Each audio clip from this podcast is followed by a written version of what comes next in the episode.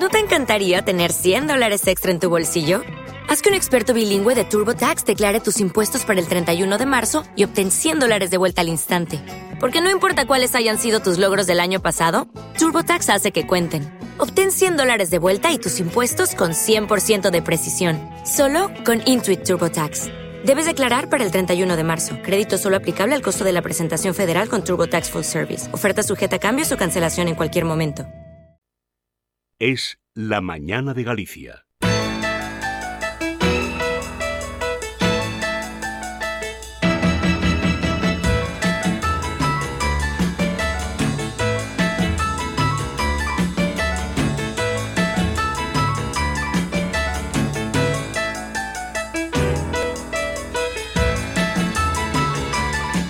Hola a todos, son las 12, 6 minutos y hoy es martes 1 de agosto. Allá van como siempre los saludos de Ignacio Balboa, José Manuel Couto en la parte técnica, Xavi Guede, Sandra Fares y quien te habla Maite Garrido. Preparados todos para comenzar una nueva edición de Es la Mañana de Verano en Galicia.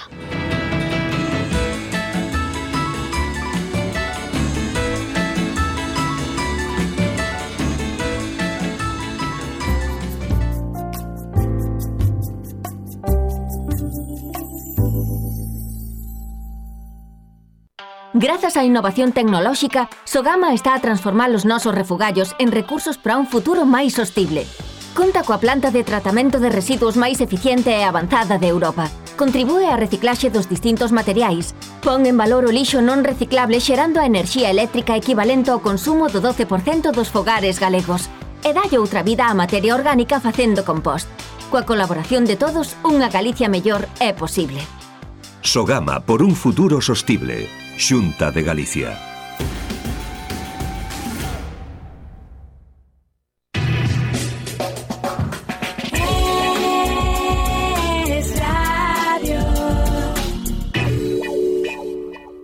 A continuación, en Es la Mañana en Galicia, prólogo con Ignacio Balboa.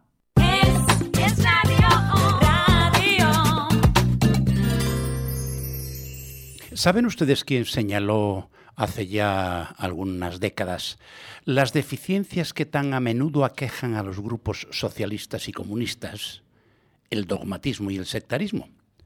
Pues nada menos que no era sospechoso de ser de derechas que el señor Lenin.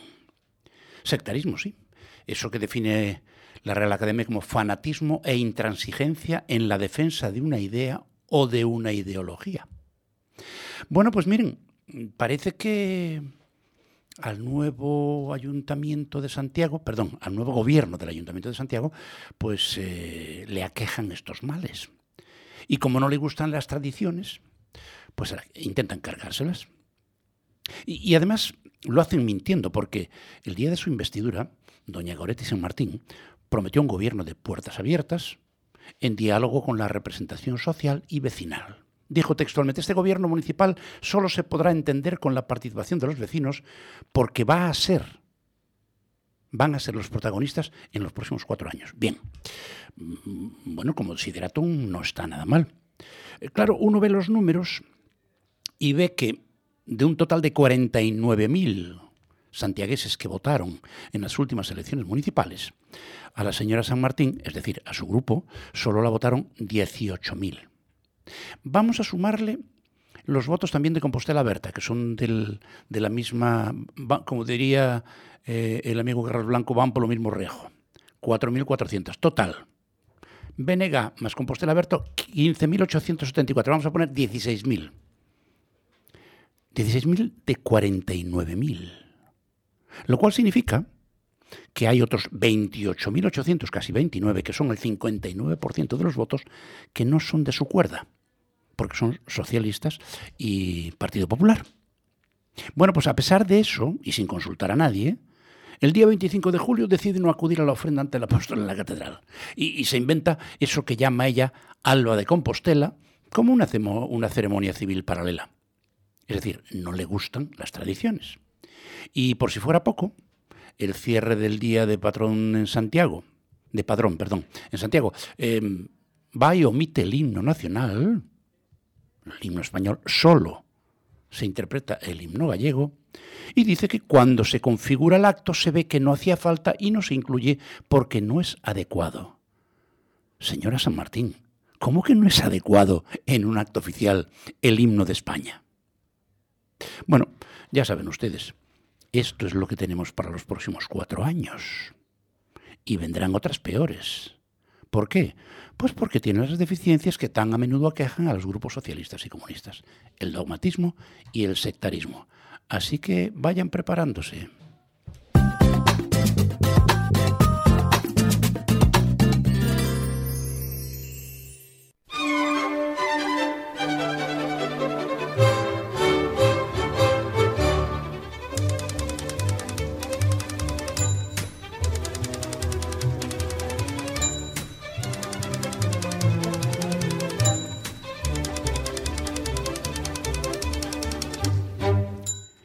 Verán ustedes, con la que está cayendo, hay mucha gente que sigue necesitando, bueno, pues hacer una hipoteca para acceder a una vivienda.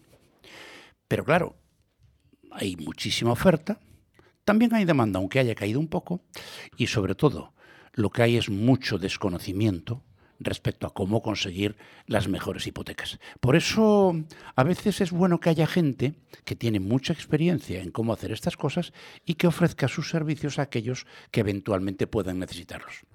Y una de estas organizaciones se llama Integra Consultores, a cuyo frente está Jacobo Quintero. Jacobo, buenos días. Buenos días, Ignacio. Gracias por este tiempo. No, no, faltaría más. Un placer. Oye, vamos a ver, que, que, que, la gente de finanzas sabemos bastante poco y mm, cuando uno va a pedir un crédito hipotecario, evidentemente, bueno, pues nos acercamos a los bancos, ¿no? Eh, porque no hay capital privado dedicado a esto. Sí hay, pero yo no lo utilizo. Ya. Sí hay. Siempre hay capital privado y siempre lo ha habido. Otra cosa hay que saber utilizarlo. Yo no lo utilizo. En nuestra empresa solamente trabajamos con bancos y cajas que están auditados por el Banco de España. Oye, por cierto, que mm, tengo la impresión, a tenor de lo que uno lee y escucha en los medios de comunicación, que lo de conseguir una hipoteca no está nada fácil, ¿no? Uf, Ahora mismo tienes toda la razón, Ignacio, está muy complicado. La situación financiera está provocando subidas de tipos, la gente tiene un poquito más de resquemor a la hora de hacerse con un producto financiero y quieras o no, aceita una barbaridad. Luego los bancos, como han pasado en momentos una situación muy incontrolada, ahora mismo quieren evitar esos riesgos. Entonces limitan mucho el planteamiento financiero. ¿Qué les gusta? El rubio con ojos azules y que mide un 80. Sí, claro. Normal. A partir de ahí, tú sabes cómo es esto. Oye, de todas maneras, em, a, uno le llama la atención que una de las principales, o debería serlo, eh, fuentes de ingresos para un banco es precisamente el prestar dinero. ¿Cómo es que le ponen tantas pegas? dudas porque ahora mismo tienen miedo. Eh, mira, por ejemplo, uno de los productos que también se ha hecho mucho y seguirá haciendo es la autopromoción. Es un producto muy, muy interesante. El, el, cliente quiere hacer su casa de la mejor manera posible y pide préstamo al banco. Pues hay muchos bancos que ahora mismo no quieren hacer autopromociones por el problema que estamos teniendo con la modificación de presupuestos. Eh, los bancos ahora mismo no quieren asumir riesgos. Hasta cierto punto es entendible. Han pasado épocas muy, muy incontroladas, como te decía, y ahora mismo lo que buscan es seguridad y seguridad en todos los aspectos. Eso provoca que tengan más exigencias de cara a poder dar una financiación a un cliente. Sí, porque da la sensación como que eso que antes, y hablo yo que sé de, de, las últimas tres décadas, era mm, una fuente de garantía, es decir, hacer una casa con una hipoteca, el banco se aseguraba que de una manera o de otra iba a cobrar, pero ahora parece que eso no se mira tan, tan bien, ¿no? Tienes toda la razón. Ahora, antes, cuando tenía una persona una vivienda, una propiedad, automáticamente le estaban consiguiendo un préstamo sin ningún tipo de problema. Hoy se basa más en su situación de riesgo, situación financiera, antigüedad laboral, estabilidad y deja un poquito de lado esa posible propiedad que no deja de ser una garantía, pero el banco busca esa capacidad de, devolución por parte de los ingresos. A mí lo que me hace gracia, y corrígeme si estoy equivocado, Jacobo, eh, porque no, lo entiendo muy bien. Es decir, eh, organizaciones, y no solo los bancos, ¿eh? pero bueno, en este caso hablamos de bancos, em, que ante una realidad tangible como es, bueno, pues yo tengo una casa, eh, es un bien que es monetizable, como dicen los financieros, ¿no? Este, mm, puede, puedo conceder un crédito para, cualquier otra cosa em, y no lo doy porque necesito hacer un cálculo hipotético de riesgo que no sabemos si se va a producir o no. Es decir, eh, no sirve la garantía de algo real porque hay una expectativa de que pueda ocurrir algo. Esto es una auténtica idiotez. Claro, pero el banco busca siempre la seguridad. Por ejemplo, para que una persona pueda acceder a un préstamo hipotecario, marca siempre lo que se llama ratio de endeudamiento financiero, que es el 35% de tus ingresos netos. Todo lo que supere esa, esa cifra ya vamos a tener problemas. Lo importante es que esa capacidad de endeudamiento no sea superada y trabajar siempre por debajo de esos márgenes. Igual que una de un planteamiento que tú hace un ratito decías, un pequeño comentario. Lo que antes pasaba hace dos o tres décadas, que te dan hipotecas al 80, al 90, al 100% del valor de compra o incluso del porcentaje de tasación. Hoy los bancos han bajado esos criterios y están trabajando en su gran mayoría por debajo del 80% del valor de compra. Utilizan el menor de los dos valores, entre compra-venta y tasación. Y eso provoca importes financieros más bajos. Vamos, claro. Eh, supongo que esto tiene mucho que ver también con, con el coste del dinero ahora mismo, ¿no? Por supuesto. Date cuenta que por estas fechas, hace un año estamos trabajando con Euribor más o menos al, tal tipo del 0,85. Hoy estamos más o menos al 4,07. Qué barbaridad. O sea, la diferencia es una barbaridad. Claro, y eso al bolsillo de un ciudadano a pie quiere decir que hace un año una hipoteca en iguales características está pagando unos 200 euros más al mes para una hipoteca media de 150.000 euros. Y eso, para la gente de a pie, le cuesta mucho, nos cuesta a todos. Normal. Oye, eh, de todas maneras, eh, la, impresión que tengo es que también hay em, pocas viviendas y que además estas son cada vez más caras. Una realidad, por desgracia, muy tangible en Galicia. Ahora mismo tenemos un problema grandísimo de vivienda y más en la zona sur. El problema que tenemos ahora más de precios. De clientes hay, gente con intención de compra, con intención de búsqueda de su vivienda habitual, ya no te digo de segunda residencia, la tenemos, pero el problema que hay es el valor que tienen esas viviendas para poder adquirir. Son muy altos, son muy elevados. Y la vivienda que encuentran en muchos casos o no está preparada o hay que acondicionarla. Y ahí te encuentras con un problema adicional, un préstamo adicional para poder acondicionar la vivienda. Al final son factores que afectan a la decisión final del cliente y lógicamente también para que el banco pueda emitir ese, ese ratio de endeudamiento que comentábamos antes. Pero tienes toda la razón, el problema que tenemos ahora en día ya no es tanto de cliente como era antes y sí es más de producto financiero, es más de producto financiero, de, vivienda en sí. Oye, eh, Jacobo, y si alguien se acerca a vosotros eh, en busca de vuestros servicios, ¿cuáles son estos? ¿Qué le podéis ofrecer? ¿Qué hacéis por él? Fíjate, nosotros trabajamos desde hace más de 27 años con todos los bancos y todas las cajas. Tenemos convenios y acuerdos de colaboración con la gran mayoría de ellos y de ahí vamos a presentar al cliente las mejores opciones en función de su perfil. Importante, nuestro servicio de inicio es totalmente gratuito. Estamos con el cliente, le explicamos, le asesoramos y en función de lo que él decida le podemos hacer un traje a medida eh, para poder hacer esa operación y llegar a buen puerto. Pero le vamos a trabajar, a, digamos, a acompañar en todo el momento, desde el principio hasta acabe de pagar esa hipoteca sin ningún tipo de coste adicional. Lo importante es que de alguna manera tenga las mejores condiciones en el momento en el que estamos actualmente. O sea, algo parecido a lo que hace una correduría de seguros. Pues mira, que, trabaja con diferentes compañías de seguros. Pues si lo quiere extrapolar a una cosa más conocida, pues sí, sería un broker. En cualquier broker de seguros puede ser un broker financiero. Muy bien, esa, esa me parece muy bien esta comparación. Claro, trabajáis con un montón de entidades, buscáis la que más se pueda adecuar, pero no solo en la cantidad, sino también, eh, bueno, pues en que ese banco o esa entidad financiera vaya a facilitar la consecución del crédito, ¿no? Ah, correcto. Y no solamente eso, eh, lo que son las bonificaciones o vinculaciones bancarias, que tengamos las menores posibles. Sabes que hoy en día un banco tiene dos fuentes de negocio. Uno es el tipo de interés por el movimiento del dinero y otras son las bonificaciones que pueden de alguna manera obligar al cliente a hacer en cuanto al tipo de interés sea mejor o, menor para conseguir esa hipoteca. Nóminas, seguros de hogar, seguros de vida, planes de pensiones, planes de ahorro, seguros de protección de pagos. Tenemos que intentar que sean los menores posibles y los más fáciles de acometer para el cliente. Oye, vosotros tenéis algún... eso también... Sí, sí, dime, perdona. Dime, perdón, disculpa. No, digo que de eso también nos vamos a encargar, de cubrir siempre esa expectativa para el cliente. Claro. Oye, ¿vosotros eh, eh, tenéis también alguna base de datos de, de posibles clientes con las inmobiliarias? Claro, vamos a ver. Nosotros realmente lo que hacemos es tener un contacto directo con las inmobiliarias para poder conseguir a esos clientes que le van a comprar esas mejores condiciones financieras. Realmente trabajamos con todo el sector, inmobiliarias, corredorías de seguros, promotores, constructoras, todas las personas que de alguna manera quieren o bien vender una propiedad o bien hacer una casa, nos toman de referencia para poder darle a ese cliente ese mejor servicio. Está clarísimo. Oye, vamos a ver, mm, supongamos que yo ahora, bueno, pues quiero pedir una hipoteca para comprarme una vivienda. ¿Cuáles son los requisitos eh, que me va a exigir el banco en condiciones normales? Una cosa importante, Ignacio, es lo que comentamos al principio, tener una nómina fija, una estabilidad laboral y una pequeña antigüedad de ese tiempo. Y luego un poquito de ahorro. Fíjate, a lo mejor con el 10% del valor de la vivienda más los gastos asociados, en función del perfil del cliente, nos puede llegar. Eh, luego tenemos algún producto puntual, que puede ser una distribución de cargas entre los garantías, poder conseguir operaciones al 100% para vivienda habitual, pero son cosas un poquito más puntuales. Pero no te creas que, hay, que se necesita mucho requisito. Con nuestros convenios, con un poquito de ahorro y con tener los gastos no sería suficiente. Tenemos opciones muy interesantes para los clientes. Oye, estoy pensando que un chollo para este tipo de, de adquisiciones es tener una, tener una pensión. Esa sí que es fija, ¿eh? Claro, sí, lo que pasa es que el problema que podemos encontrar es totalmente Que la persona sea muy mayor, ¿no? eh, ahí va, ahí va. Tú fíjate que el radio de endeudamiento financiero para una hipoteca, en cuanto a la edad, será de 75 años. Los 75 años es el margen que se marca en la gran mayoría de entidades, con lo cual todo lo que supere una cierta edad, eso va a provocar que la hipoteca va a ser más pequeña y la cuota hipotecaria va a ser un poquito más alta. Claro, claro. Está clarísimo. Pero hay pensionistas, hay pensionistas de 40 y 50 años, como tú bien sabes. sí, sí, sí, claro que sí, claro que sí. Oye, y mm, vamos a ver, de vez en cuando aparece, eh, explícamelo porque no tengo yo muy claro cómo funciona esto. Eh, si en algún momento, por cualquier razón, alguien, eh, bueno, pues mm, ha sido declarado moroso, aunque sea temporalmente, hay una cosa por ahí que se llama la SNEF. eso te impide conseguir casi, casi cualquier cosa, ¿no?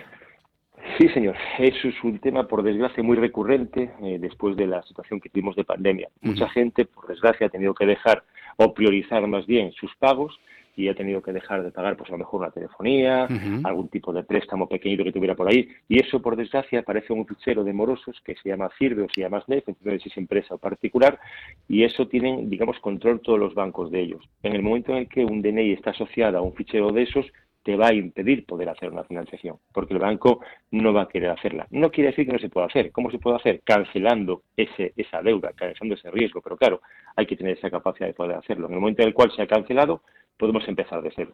Sí, pero es que a lo mejor tú estás en AVNE simplemente porque no has pagado, yo qué sé, pues el recibo de la luz. Sí, sí, una chorrada. Aunque lo pagues al pues, siguiente, aunque lo pagues al mes siguiente, pero tienes uno, sin cancelar y, entras en la, en, la base de datos y no hay, no hay manera de quitarte.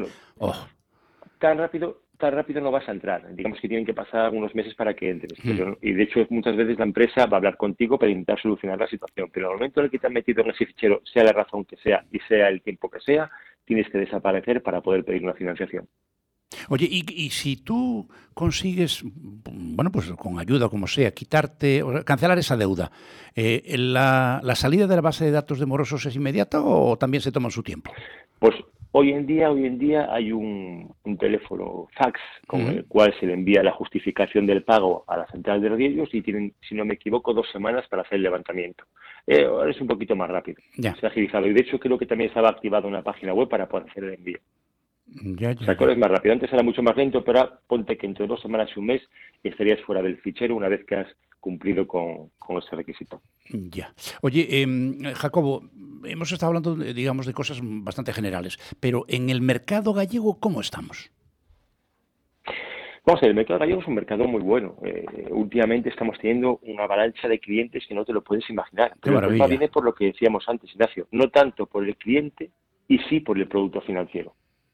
O sea, eh, Galicia es una zona que se pide mucho, tanto gente que es de Galicia como gente que es de fuera de Galicia. Que ahora estamos firmando más clientes que son de otras partes de España e incluso de fuera de España que quieren comprar en nuestra tierra. El problema que nos encontramos ahora es que sea un producto que puedan llegar a adquirir bien por precio, bien por zona, bien por estado. Y eso es lo que tenemos que llegar a conseguir. Los ayuntamientos deberían de ayudarnos un poquito más para poder tener eh, obras a un precio más asequible. Ya, sí, eso es el típico problema. el suelo. Claro, este, ese es el típico problema de, la burocracia excesiva, porque además es que, claro, em, tienes para, para poder hacer eh, una promoción desde un par de chalés hasta un edificio de pisos, mm, entre que empiezas a tramitar hasta que puedes empezar a construir, ahí pasa una barbaridad de tiempo. Claro, pasa por un lado, pasa mucho tiempo y por otro lado, como son tan pocas las que las que conceden, los precios se incrementan porque hay mucha demanda para muy poquita oferta. No, pero eso se va a resolver enseguida con la, con la nueva ley de la vivienda, hombre. Que van a construir 80.000 viviendas. me gustaría que fuera así. ya, ya, ya. Ya, ya, me, ya me imagino, ya me imagino. Oye, eh, eh, por cierto, supongo que hay algunos casos en los cuales em, bueno, pues por razones especiales de algún cliente, pues hay algún tipo de subvención, yo que sé, para una reforma. Eh, ¿Tramitáis ese tipo de cosas también? Sí, o sea, las subvenciones directamente no las tramitamos. Ya, ya, pero, decís cómo hacerlo, ¿no? Y, sí, y las que están disponibles. Claro, por supuesto. Por supuesto, ahora mismo el asunto ha sacado una subvención para gente menor de 35 años, que es un aval. Es un aval de un 20% del valor de la vivienda. Eh, lo que es un poquito tedioso es el tema del trámite, pero se está empezando a trabajar con ello. Vale. Lo que pasa es que el perfil tiene que ser muy específico para poder llegar a ello. Sí, sí, está claro, está claro, está claro. Oye, y, y, luego hay subvenciones para... No, no, para, supongo que para reformas y cambiar, yo qué sé, por lo, del cambio climático y meter, meter cosas de, yo qué sé, sí, claro, energéticas, ahí voy, va. Sí, sí, pues lo has hecho perfectamente. Para el tema energético hoy en día es importante, es lo que más se está subvencionando para el tema de calidad energética. Oye, y ah, me pregunto yo, este tipo de, servicios que prestáis, Jacobo, em, ¿cómo están de aceptar? Primero, ¿son conocidos? Y segundo, ¿se utilizan con frecuencia o cada uno va por libre aunque tenga que costarle el doble? Te puedo asegurar, hay de todo tipo, hay de todo tipo. Nosotros nos ha costado mucho llegar a donde estamos, pero gracias a Dios, con el esfuerzo, con la constancia, nos está yendo muy bien. El trabajo es un trabajo, digamos, muy productivo, es un trabajo muy interesante y además nos gratifica mucho ver que al cliente le estamos consiguiendo lo que él busca y lo que le cuesta conseguir. O sea, yo te puedo decir que estamos muy contentos y que esperemos que esto continúe y que el interés por la compra, el interés por tener nuestros servicios siga aumentando. Oye, ¿y cómo llegasteis a montar esa, esa empresa? ¿De dónde veníais vosotros? Pues fíjate, eh, nosotros venimos de una empresa que empezó hace mucho tiempo, en el año 98, que se llama Daxin, que era una empresa de asesoramiento financiero, que por una razón o por otras, pues, digamos, por incremento de, personal y por reducción de facturación, eh, presentó concurso a acreedores en el año 2008 y nos independizamos, pues un socio, Carlos Carrera y yo, y empezamos en este, en este trabajo y Continuamos con la cartera de clientes, continuamos con la cartera de colaboradores de la mejor manera posible, haciendo todo manufacturado, que es lo que más busca el cliente, el tú a tú. Sabes que el tema digital muchas veces cuesta.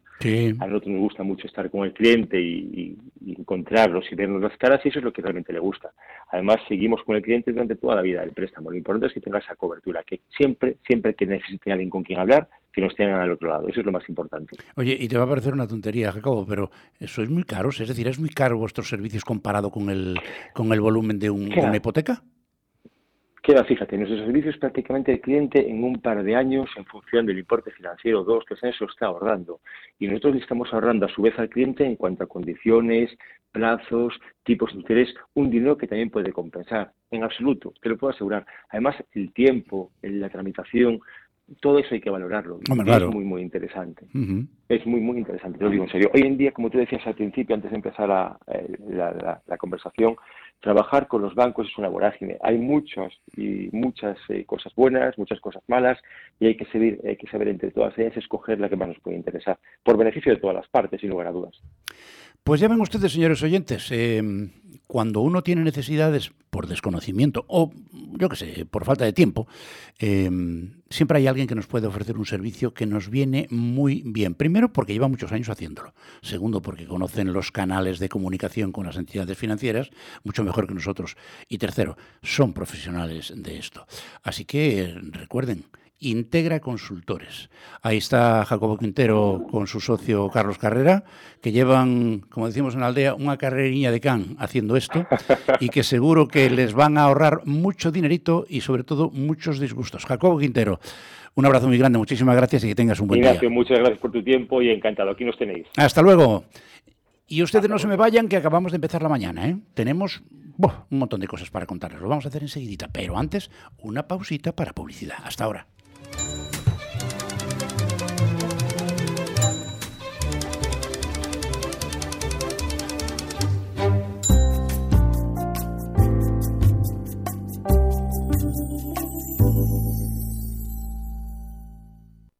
La limpieza es un concepto con múltiples interpretaciones. Limpiezas Germania significa cuidar de los nuestros, tener una imagen que evoque respeto hacia los clientes y seguridad para nuestros empleados, garantizando que el trabajo bien hecho genera buenos resultados. Limpiezas Germania cuida de usted protegiendo su espacio, mimando aquello que más le importa, que no se ve pero se siente. Por eso tratamos a cada persona y proyecto de una forma única, cuidando los detalles y sorprendiendo con los resultados. Limpiezas Germania. Apuesta por la confianza. Teléfono 981 94 16 59. Limpiezasgermania.es.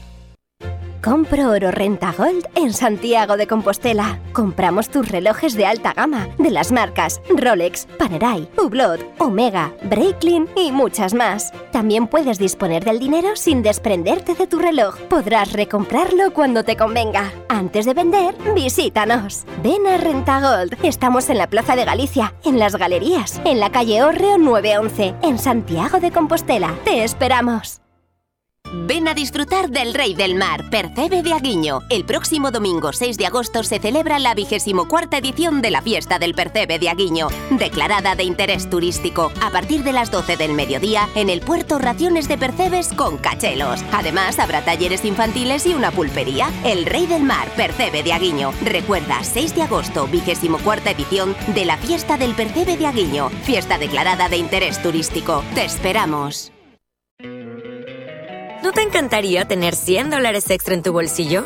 Haz que un experto bilingüe de TurboTax declare tus impuestos para el 31 de marzo y obtén 100 dólares de vuelta al instante. Porque no importa cuáles hayan sido tus logros del año pasado, TurboTax hace que cuenten. Obtén 100 dólares de vuelta y tus impuestos con 100% de precisión. Solo con Intuit TurboTax. Debes declarar para el 31 de marzo. Crédito solo aplicable al costo de la presentación federal con TurboTax Full Service. Oferta sujeta a cambios o cancelación en cualquier momento. Ser mayor debería ser una buena noticia. Cada domingo de 7 a 8 de la mañana en Es Radio, esa será nuestra única y sana intención. Con todos vosotros, mayores, cuidadores y familias, porque sois los primeros. Sois los primeros. Los domingos de 7 a 8 de la mañana con Ignacio Balboa en Es Radio.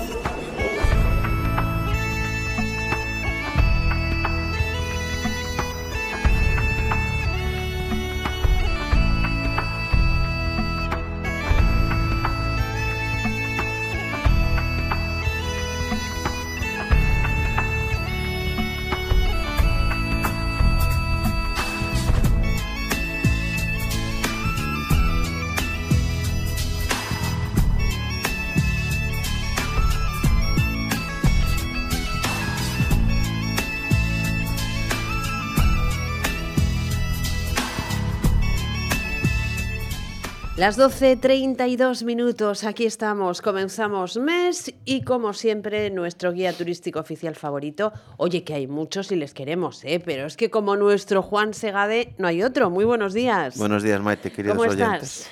Muy bien, empezando un nuevo mes, el de agosto, ya julio fue bastante intenso. Eso sí es una pena que no se da, digamos, estabilizado este ambiente, este clima veraniego tan típico, digamos. Pero Bueno, este es el tiempo en Galicia, que queríamos un poquito más de calor en determinados momentos, estamos todos así como un poco Estamos afónicos con la garganta, pero mm, también dormimos como lirones. es que todo tiene sus pros y sus contras. De hecho, es un privilegio con todas estas olas de calor, las temperaturas que hay en el sur y en el levante de España, porque, digamos, la tónica está siendo, digamos, bastante común en los últimos años, que la gente prefiere acercarse, a, en este caso, a Galicia, principalmente incluso la norte, la zona de Mariña, Ortigueira, porque es un clima más benigno y mucho mejor. Y esto, digamos, es bastante tener en cuenta porque empiezan a modificarse los flujos de turismo, en este caso del turismo de sol y playa, en la península ibérica. Claro, eh, es una cuestión lógica. Aquí, desde luego, el sueño lo tenemos asegurado por cuestiones de, de climatología, Hombre, por ¿no? supuesto. Eh, luego ya cada uno lleva por dentro lo que sea, pero el tiempo eh, normalmente no nos quita, no nos quita el sueño. Es bien cierto que también eh, revisamos y visitamos la página de Meteo Galicia con mucha más frecuencia que en otras comunidades, la de cada uno, eh, porque es eso, para hacer planes no puedes hacerlos con demasiado tiempo porque de repente quedamos todos para comer en la playa y sale un día como el viernes que, que llovía y llovía y no paraba y claro, hay que estar siempre dispuesto a ese cambio que también le da eh, cierta gracia a la vida. Bueno, con, con todo bien, trabajando bien. mucho. Muy bien. Bueno, pues vamos ya a nuestra... Hoy visitamos, de hecho, un ayuntamiento bastante interesante para planificar, en este caso, visitas, escapadas. Venga, vamos idea, a hablar del mismo. idea la de Juan Segade en Ruta. Zas. En Zas se encuentra con mucha probabilidad el pazo más antiguo de Galicia, el de Torres do Allo del siglo XV, que se edificó cuando la nobleza cambió las fortalezas por las casas señoriales. Destacan los motivos ornamentales de la fachada, con arcos, blasones, balsones, blasones, perdón, escudos y gárgolas. Abandonado hasta el 98, hoy acoge un museo etnográfico donde utensilios de épocas pasadas lucen junto a piezas de artesanía de la comarca. Pero la historia de Zas acumula 5.000 años al menos, como demuestra el bien conservado dolmen de Apiosa, cuyo conjunto de piedras pesa 35 toneladas. El poeta Eduardo Pondal situó en él la tumba del guerrero celta Brandomil, que da nombre al puente medieval de cuatro arcos sobre el río Sayas, de origen romano, por hallarse en sus inmediaciones un importantísimo asentamiento sepultado. Los interesados en las costumbres de la zona disfrutarán en la parroquia de Bayo con el Museo del Lino, que repasa cómo se trabaja este material desde su cultivo hasta su llegada a manos de las hilanderas. Bueno, eh, aquí estaba yo buscando, porque no hace demasiado tiempo que visité eh, esta torre de Ayo, eh, Doayo, y Torres do Allo, sí. Efectivamente, y que desde luego es muy recomendable ¿eh? el hacer un. Tiene un muchas actividades, ya el entorno propio. Efectivamente, es y es un sitio que está muy bien. Bueno, da- danos eh, los datos curiosos de este, como dices tú, pintoresco ayuntamiento coruñés. Pues Zas cuenta con 4.308 zaseiros o salenses, a los cuales les enviamos, como siempre, un cariñosísimo saludo. Y un abrazo bien fuerte. Repartidos en 98 núcleos de población y 16 parroquias. Oallo, Bayo, Brandomil, Brandoñas, Carreira, Gándara, Lamas, Loroño, Mira, Muiño, San Cremenzo de Pazos, San Martiño de Meanos, Santa Sía de Roma, Santo Adrián de Castro, Vilar y Zas. Todas están enclavadas en el geodestino Costa da Morte y la comarca de Terra de Soneira. Zas es un territorio de forma muy alargada en la dirección norte-sur, donde destaca la Serra de Santiago y como máxima altitud del ayuntamiento de Zas, el Pico de Meda, con 567 metros. Hidrográficamente tenemos presencia al norte del río Grande y al sur del río Sayas. Además, Zas cuenta con tres núcleos urbanos destacados, son Bayo, Zas y Brandomil. El topónimo de Zas puede derivar de un nombre de origen suevo que designaba un antiguo recinto agrario cerrado, Sas al igual que otros topónimos gallegos y del que deriva también el sustantivo sa, que significa en gallego habitación, sala o habitáculo, y comenzó a escribirse zas en un intento de corrección del seseo. Incluso en la actualidad hay quien piensa que puede proceder del latín salix en su forma derivada salice, significa sauce, por gran presencia en este caso de estas especies arbóreas. Ferias, que también es muy interesante. En Bayo, el primer martes y el tercer domingo de cada mes. En Zas, el primer lunes de cada mes. Y destacamos también la Feria del Automóvil, Feirauto, en junio y septiembre. Bueno, pues supongo que ya estará anotado y bien anotado en las agendas de nuestros oyentes y vamos con esa aldea romana. Brandomil es un enclave a destacar y visitar. En Brandomil todo recuerda a los romanos, que llegaron a este lugar de Zas para llevarse su oro. Eduardo Pondal personalizó el topónimo convirtiéndolo en un héroe celta y lo enterró en el dolmen de Arca da Piosa. Brandomil se sitúa a la orilla del río Sayas, en un encantador eh, enclave, en la cola del embalse de Afervenza. Un lugar en el que en agosto aún es posible ver algún cuco antes de arrancar vuelo hacia su retiro invernal, así que visítenlo antes de que se marchen. Un castro testimonia que ya antes de que los romanos allí tenían vida junto a las aguas tranquilas Xalleiras. Historiadores y arqueólogos dicen que en este lugar de la frontera entre Xallas y Soneira estuvo la mansión Grandimiro, y que por allí pasaba la perloca marítima del itinerario de Antonino. Otros lo discuten. Sea o no sea, el puente medieval que se conserva en el lugar de la medida exacta de la grandiosidad de su pasado. El paso sobre el río Sayas que muere en la cascada de Ézaro estuvo a punto de perderse en una riada en el año 1989, pero gracias a Dios se restauró cuatro años después. Sin embargo, lo que más asombra de San Brandomil es que prados, huertas, jardines están plagados de capiteles, basas de columnas, fustes, trozos de laudas, restos de arcos, molinos, frontones funerarios, hasta un miliario, entre otros elementos arquitectónicos típicos del Imperio Romano. Muchos de ellos son utilizados como puntos de acceso para los hórreos, la mejor muestra de reconversión de piezas de museo en útiles agrarios. Toda la aldea está asentada sobre una pequeña ciudad de los tiempos de la Roma clásica. Los arados, azadas y demás herramientas agrarias fueron levantando fragmentos que bien merecían estar en salas de exposición. Ya se han encontrado, ojo, casi media docena de aras votivas. En 2007 se llevó a cabo una excavación que reveló la importancia del asentamiento, siendo uno de los más importantes de toda la provincia de A Coruña. Y después hubo otra campaña en la que se descubrió una vía empedrada de gran tamaño, de hasta unos 5 metros de ancho. Pues bien, no será la discutida perloca marítima, como dicen unos, pero como decimos, parecerlo parece. Bueno, pues vamos a saludar a nuestro primer invitado, que ya está preparado. Fidel Otero es director de la 38 Festa da Carballeira, organizada por la Asociación Cultural Castro Meda. Este año 2023, atención, se va a celebrar el viernes 11 y el sábado 12 de agosto en la Carballeira de Velar, en el municipio de Zas. Contará con la presencia de conocidas agrupaciones de música tradicional y folclórica llegadas desde distintos puntos de Galicia y desde otros lugares. Fidel Otero, muy buenos días, ¿cómo estás? Hola, ¿qué tal? Buenos días. Bueno, ya todo preparado para esta 38 Festa da Carballeira de Zas, ¿verdad? Bueno, todo casi preparado. Siempre quedan, siempre quedan detalles, siempre quedan detalles. Siempre quedan los, los, flequillos, pero después de tantísimas ediciones ya el control casi casi es, es total. Fidel. Sí, bueno, ten que ser un control, pois pues eso, prácticamente o total, porque hai moitas pequenas cousas que se escapan e que hai que deixar eh, amañadas e dan darlle solución a, a, a todo o que se achegue a, ao festival ese día, non? Claro, Entonces, cuéntanos eh... un pouco la historia deste, de desta festa na Carballeira de Zas. Pois pues isto eh, nace como unha intención de recuperar eh, as antiguas romerías que se celebraban aquí na Carballeira eh, inicialmente, bueno, en tempos atrás eh, o Día do Sacramento era, era tradición baixar a Carballeira, celebrábanse merendas na Carballeira como, como na maioría das, das romerías do, dos pueblos, non? Pois pues eran, sí, en la Carballeira do Souto. Carballeiras era onde, onde se xuntaban uh -huh. a, as familias e demais. Eso aquí foise perdendo hasta que nos anos 80, pois un grupo de, de mozos, amigos todos, pois decidiron que vamos a tratar de recuperar. Claro, que no podía a... ser, ¿no? Que una algo tan bonito tan propio, eh, se perdiese, claro. Sí, exactamente. Aparte as carballeiras, bueno, porque se iban convertindo eh, en prácticamente en selvas porque estaba eran terrenos eh, casi abandonados.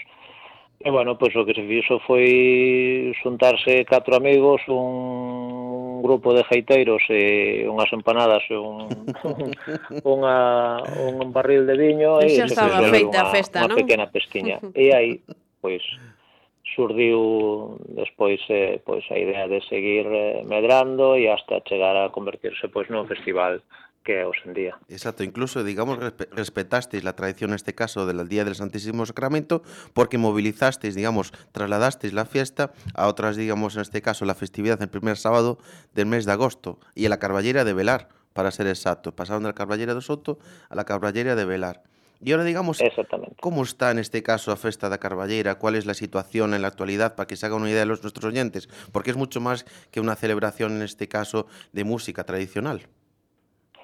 Sí, bueno, hoxe en día é un festival de música folk eh, tradicional eh, no que ten máis cabida eh, todo tipo de públicos, non? Desde público infantil e familiar que é o noso principal destinatario eh, pero tamén público xoven, público adulto, te, tratamos de facer un pouco de música de, de festa para todos os públicos.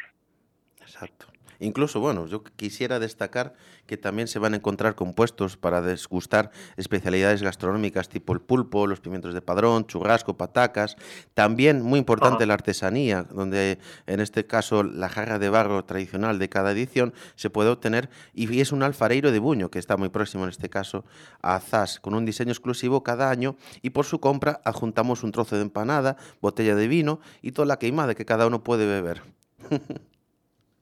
Sí, exactamente. Bueno, eh, nos o que tratamos é de que eh, todo o, o fomentar a, a economía circular aquí no noso entorno todos os produtos que se utilizan, todos os eh, comerciantes que temos alrededor, pois tratamos que nos sirvan pois tanto eh, na artesanía, na comida, no, na, na en, en merchandising e demais, pois tratamos de que eh, sea todo o que temos de alrededor de nós, non? Incluso a destacar eh, un detalle que a mí me llama la atención, porque, bueno, non é la primera vez que yo eh, pues algo hablar de la Carva Festa da Carballeira. El respeto enorme entre los organizadores, los asistentes, hay un ambiente de convivencia, digamos ya incluso ya digamos de amistad, de fiesta, digamos de celebrar, como digamos siempre se hicieron las romerías, en convivencia y en respeto, ¿no? Sí, sí, bueno, para nós é importantísimo. Primeiro, respecto ao espacio no que estamos, porque tratamos de cuidalo e conservalo o mellor que podemos, para eso usamos un vaso eh, reutilizable, eh, reciclable, claro. eh, que, que ti podes eh, devolver ou rematar o festival ou levalo, pero evitamos que queden por ali tirados. No?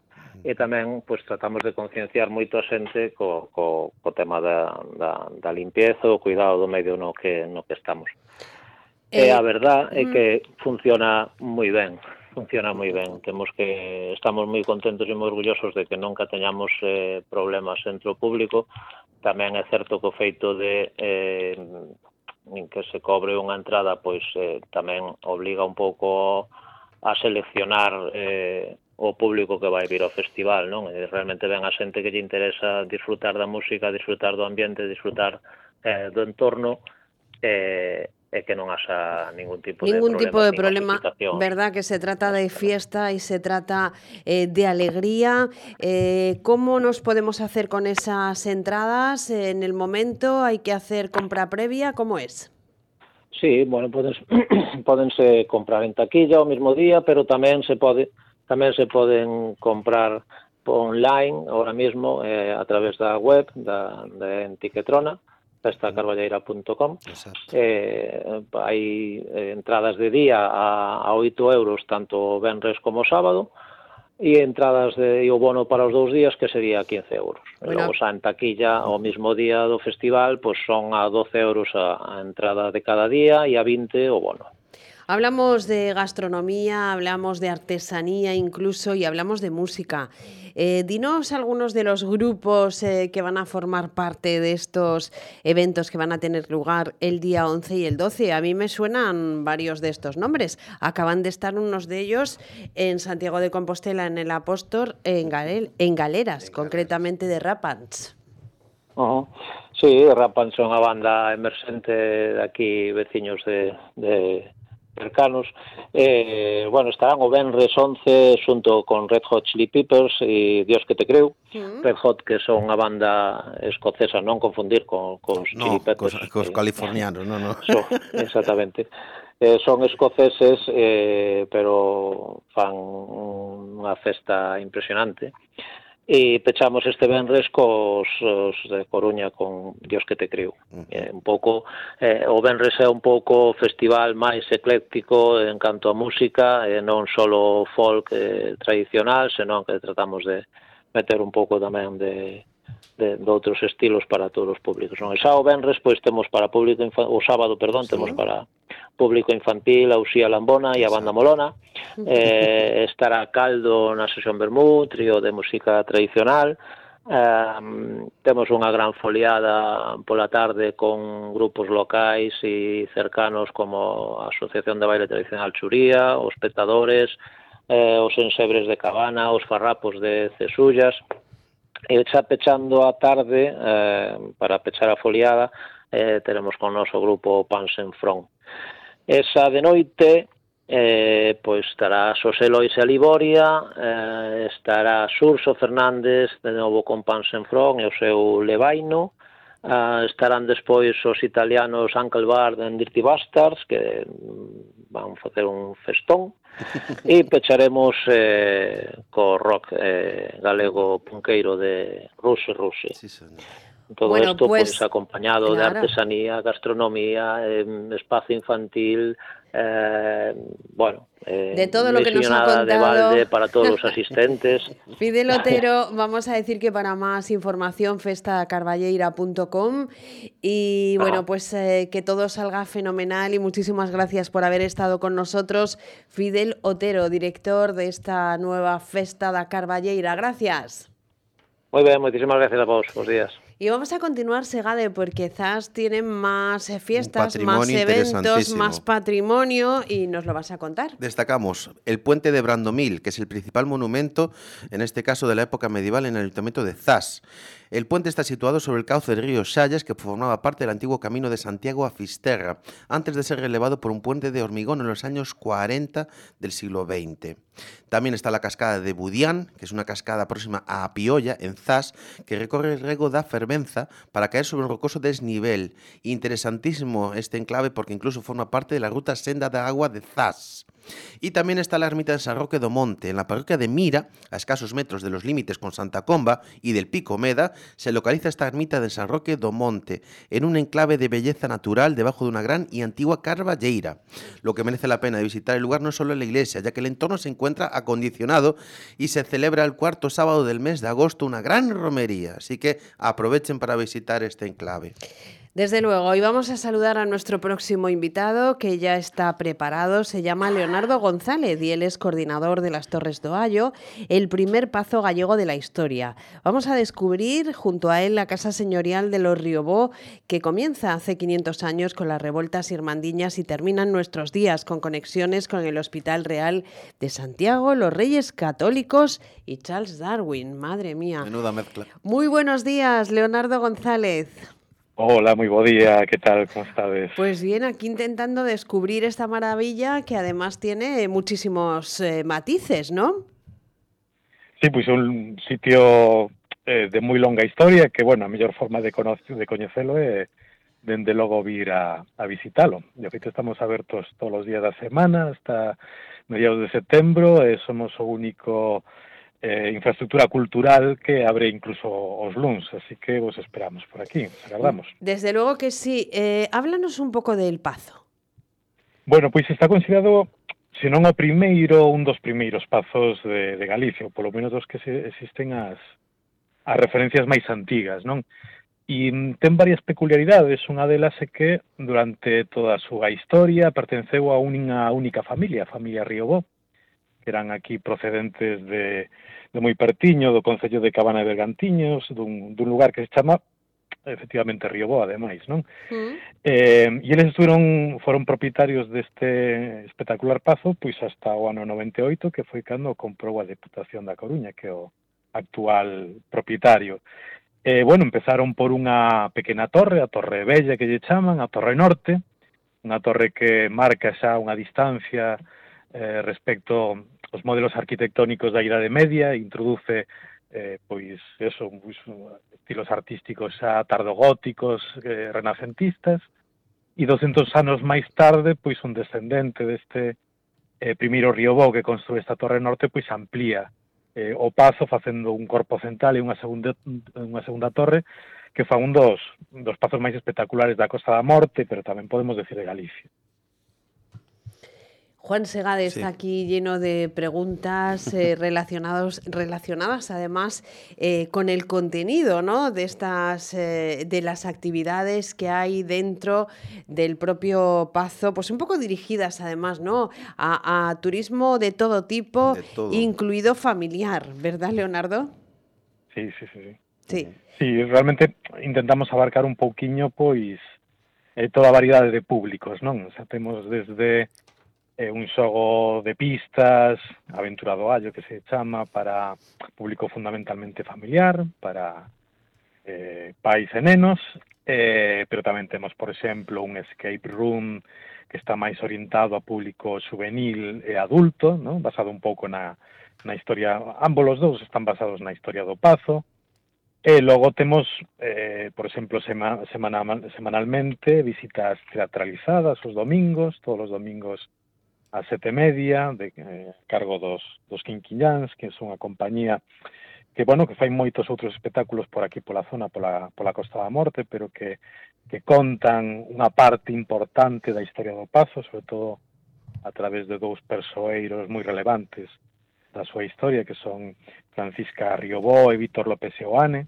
Este Víctor López Seoane foi o naturalista máis importante probablemente de, de finais do século XIX, principios do XX, uh -huh. eh, comunicábase cos principais eh, personalidades científicas da, da época, incluso con Darwin, por eso uh -huh. a os digo antes. Exacto. Pero logo, ademais, tamén temos contacontos durante durante o mes de agosto, por exemplo, o 19 vennos a visitar María da Pontraja, o 19 de agosto ás 8 da tarde, o 25 Caxoto tamén, Eh, temos tamén unha exposición, dúas exposicións temporais agora, unha sobre eh, o Prestige, eh, sobre os efectos do Prestige e demais, que se pode vir nos jardins do Pazo, no exterior.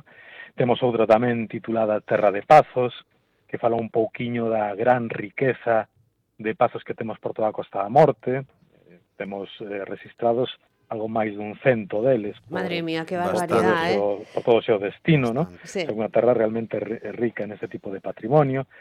E bueno, e agora mesmo, a estas horas en concreto, pois eh, temos o pazo cheo de, de nenos e nenas porque estáse celebrando pois os campamentos de verán das Torres do Vallo, non? Entonces, pois todas as mañáns o, o pazo pois está cheo de, de xogos, de, de, de talleres, de obradoiros didácticos, de alegría, bueno... Eh, Maravilloso, bueno, ¿no? La, esta compañía y el, el, bullicio y supongo que las risas y ese sonido que solo dan los, los niños o jovenzuelos. Muchísimas gracias por estar con nosotros, Leonardo González. Para más información, torresdoallo.gal, un lugar que merece la pena visitar porque sí, para conocer un poquito eh, mejor nuestra historia y para ver un pazo eh, que yo creo que llama la atención. A mí por lo menos me llamó muchísimo la atención. Muchísimas gracias por estar con nosotros y un saludo, Leonardo. Gracias a vos por lo vos interés. Bueno, fantástico este viaje que hemos hecho hasta el Concello de Zas, cualquier fin de semana, que además no hace falta ni que haga un calor, ni que nada, aprovechas. Un día como hoy. Eh, un día como hoy, además chubasquerito, que estamos todos muy preparados, estos paraguas que casi no pesan nada, y a coger rumbo y llegar hasta el Concello de Zas, que es el protagonista en esta edición, en este martes de ruta ya sabemos cuál va a ser el del próximo martes, pero no le vamos a decir nada a nuestros oyentes, Juan Segade, porque esto se tiene que convertir en una sorpresa semanal. Exacto.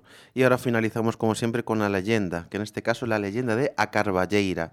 Según cuentan las leyendas locales, en la cima del monte Castro esconde los mouros un formidable tesoro de barras de oro y plata desde tiempos inmemoriales.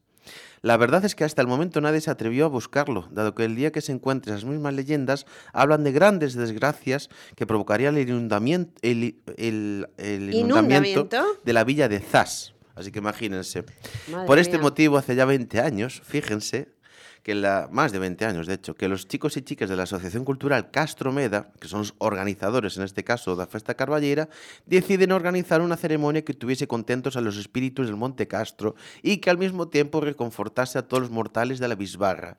Es así como nació la Festa de la Carballera a los pies del Monte Castro. Bueno, pues un broche final para este espacio de ruta. Muchísimas gracias por estar con nosotros. Concello de ZAS esta semana y la próxima, pues ya veremos, que tienen que estar atentos todos.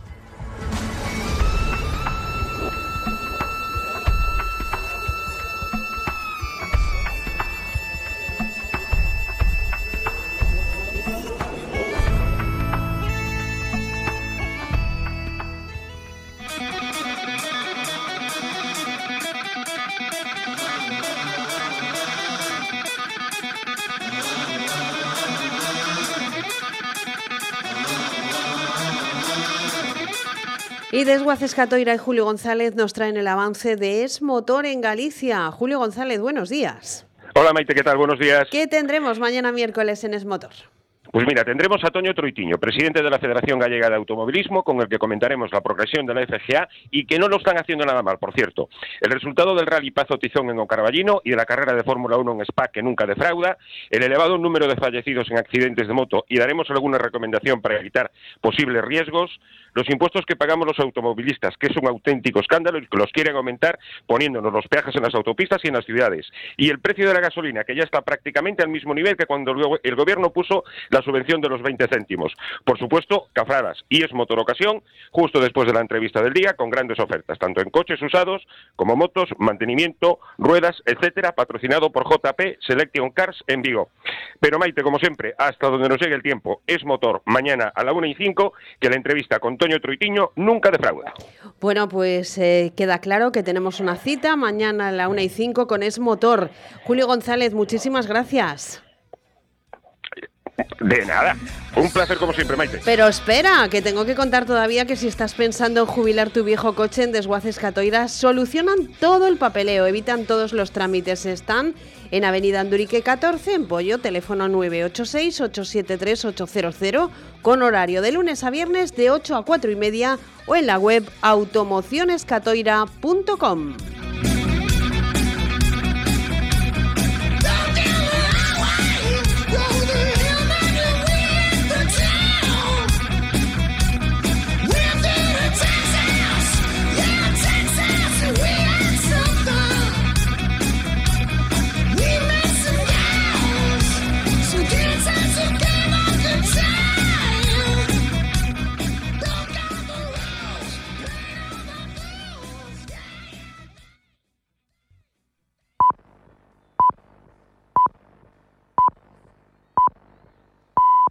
La una, mediodía en Canarias.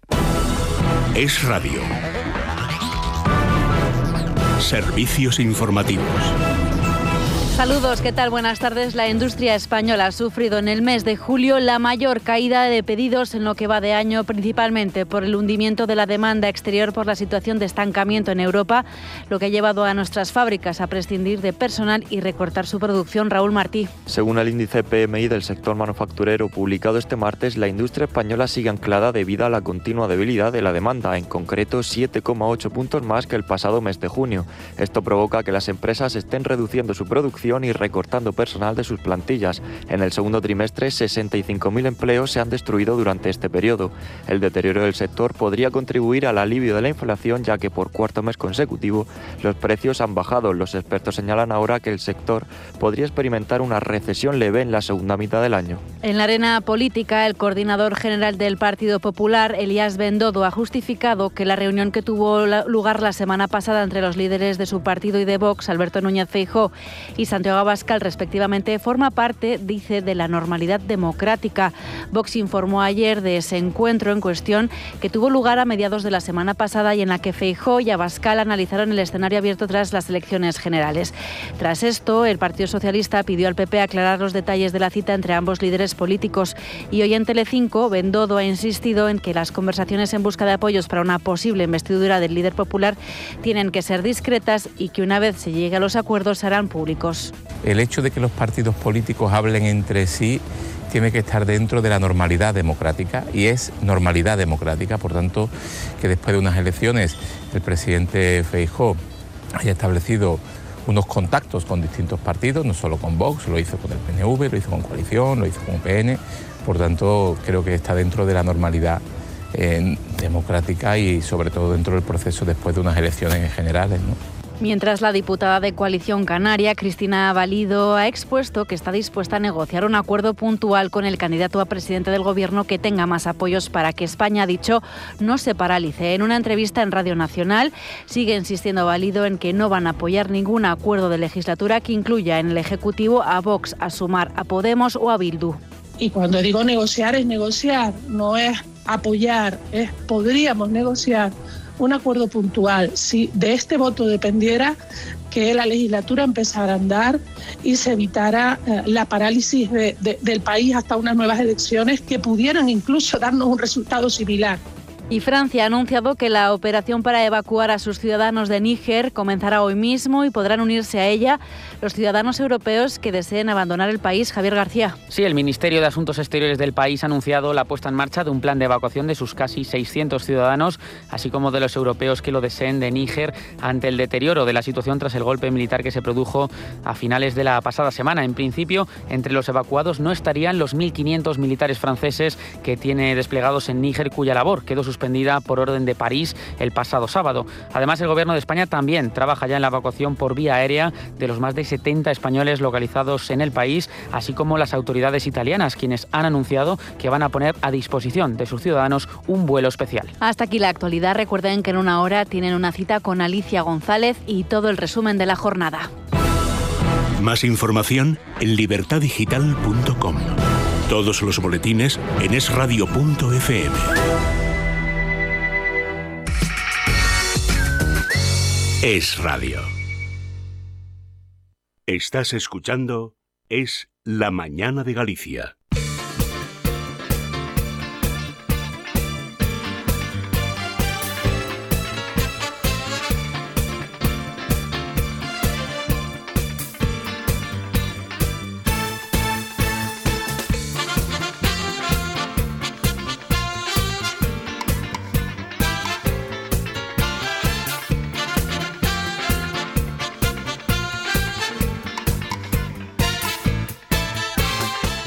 Y allá vamos con nuestra media horita escasa de comentarios de actualidad, contando hoy con la presencia de cuerpo presente de Dolores Di. Dolores, bienvenida, buenos días. Muchas gracias, buenos días. Y allende los hilos telefónicos, profesor Miguel Bastro, muy buen día.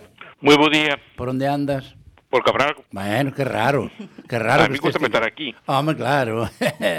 non hai... por la semana en Santiago, pero Curiosamente os martes tocan aquí. Bueno, bueno, bueno, bueno.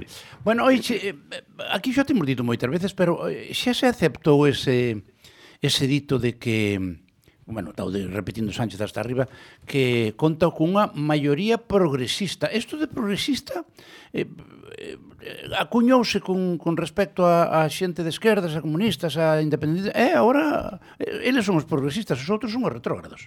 Home, claro, Además, e moitos non son progresistas.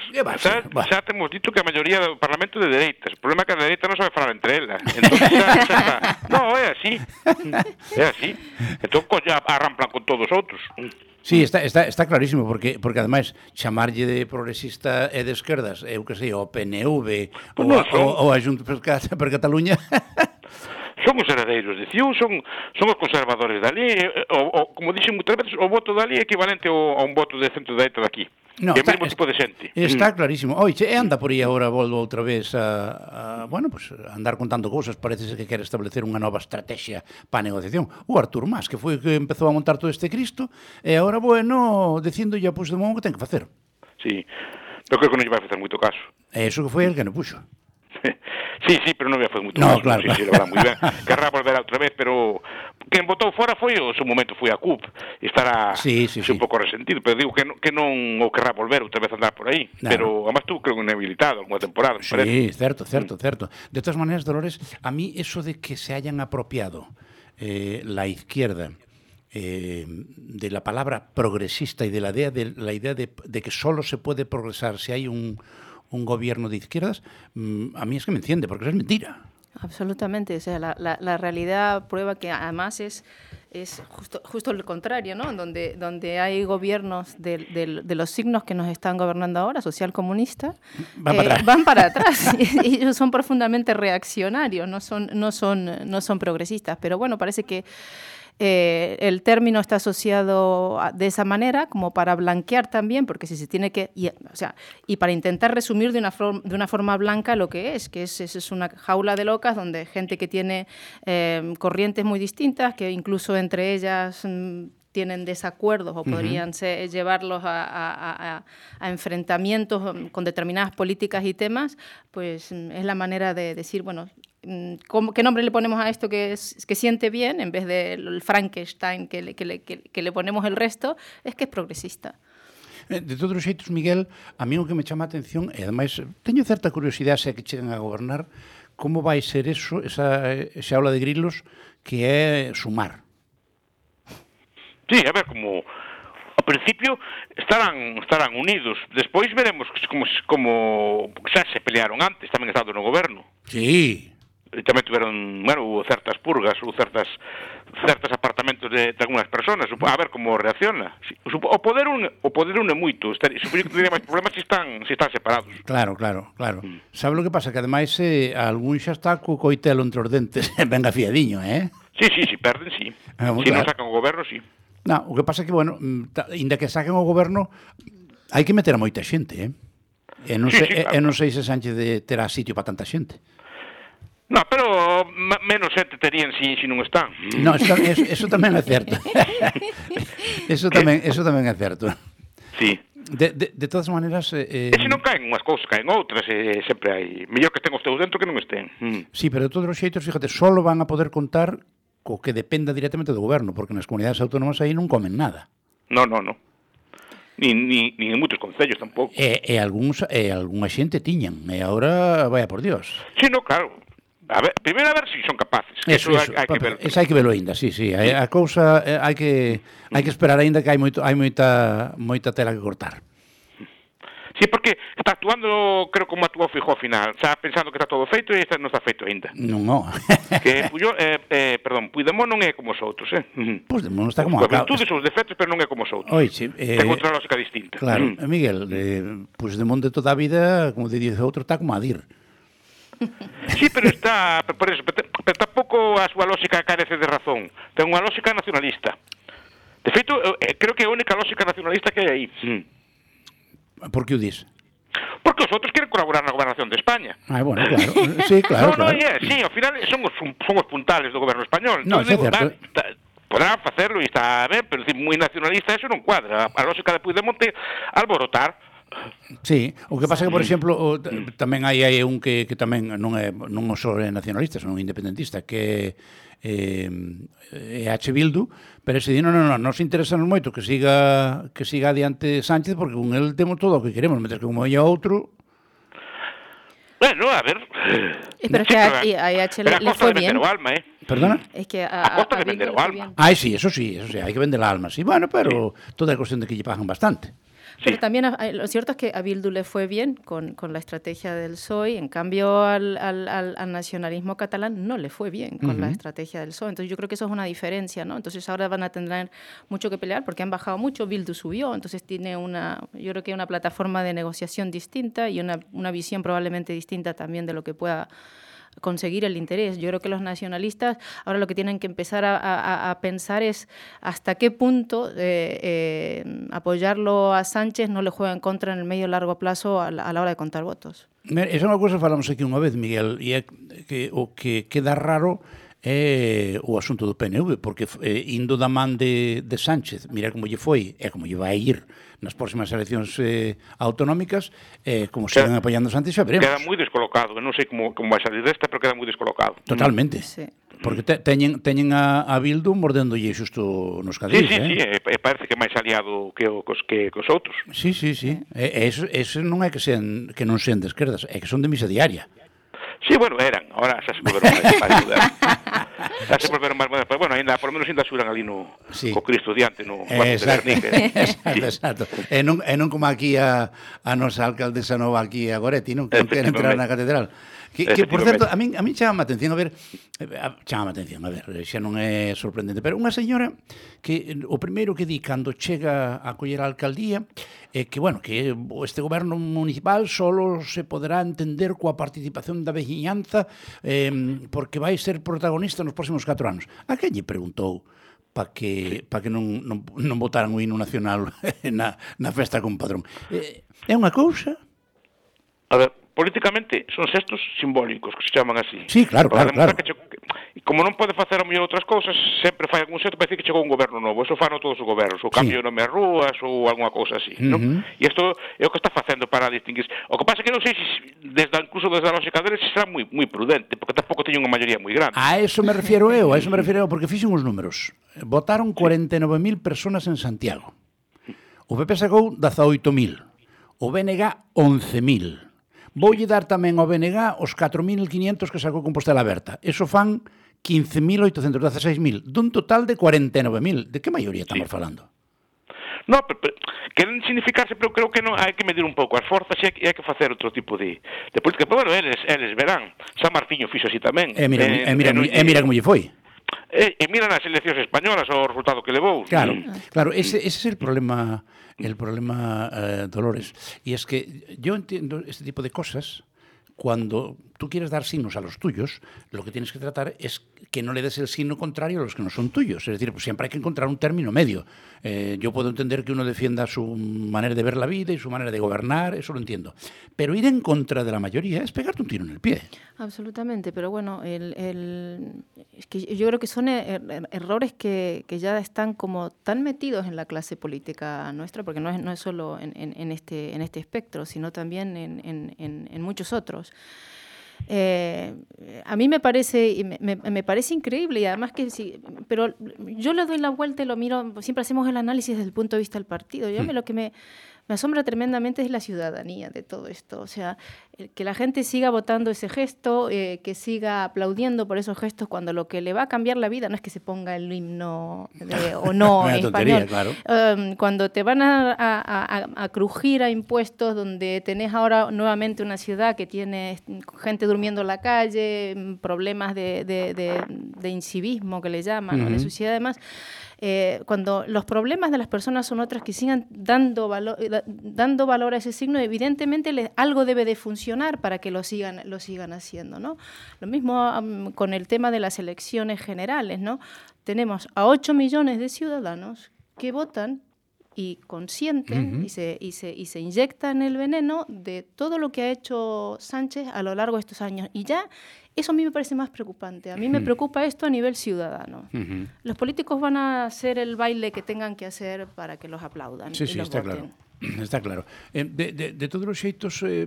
Nada máis este tipo de políticas tapalle o que podan facer. A mí esa cousa, por exemplo, das boas prácticas parece ben. Sí, a mí tamén. No, no, a, pues a mí eso parece unha idea moi boa. Ta, estos debates tapan o, o, o, o, tapan o outro. Claro. Eu non aprendo do, do alcalde de Carballo, que tamén é do bloque, que lle, mira como lle pida a son dos milagros cousas. Como fala.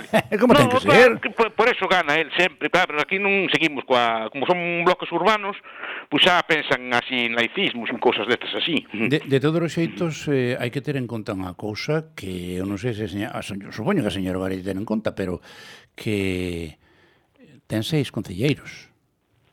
Seis, máis os dous de Compostela Aberta son, son oito. Pero que polo outro lado ten o PSOE que ten seis e o PP que ten once. Son 17. Claro. claro. Mm. Son 17 contra, contra 8. Entón, sí. como empeces con esas parvadas e o PSOE se lle cruza o cable, bota, chímpate fora, eh? Na, eu non creo porque teñen o, eh, é unha alianza a nivel máis grande. No, eso entendo, Entonces, eso entendo, si pero unha alcaldía poden perderles outros tamén.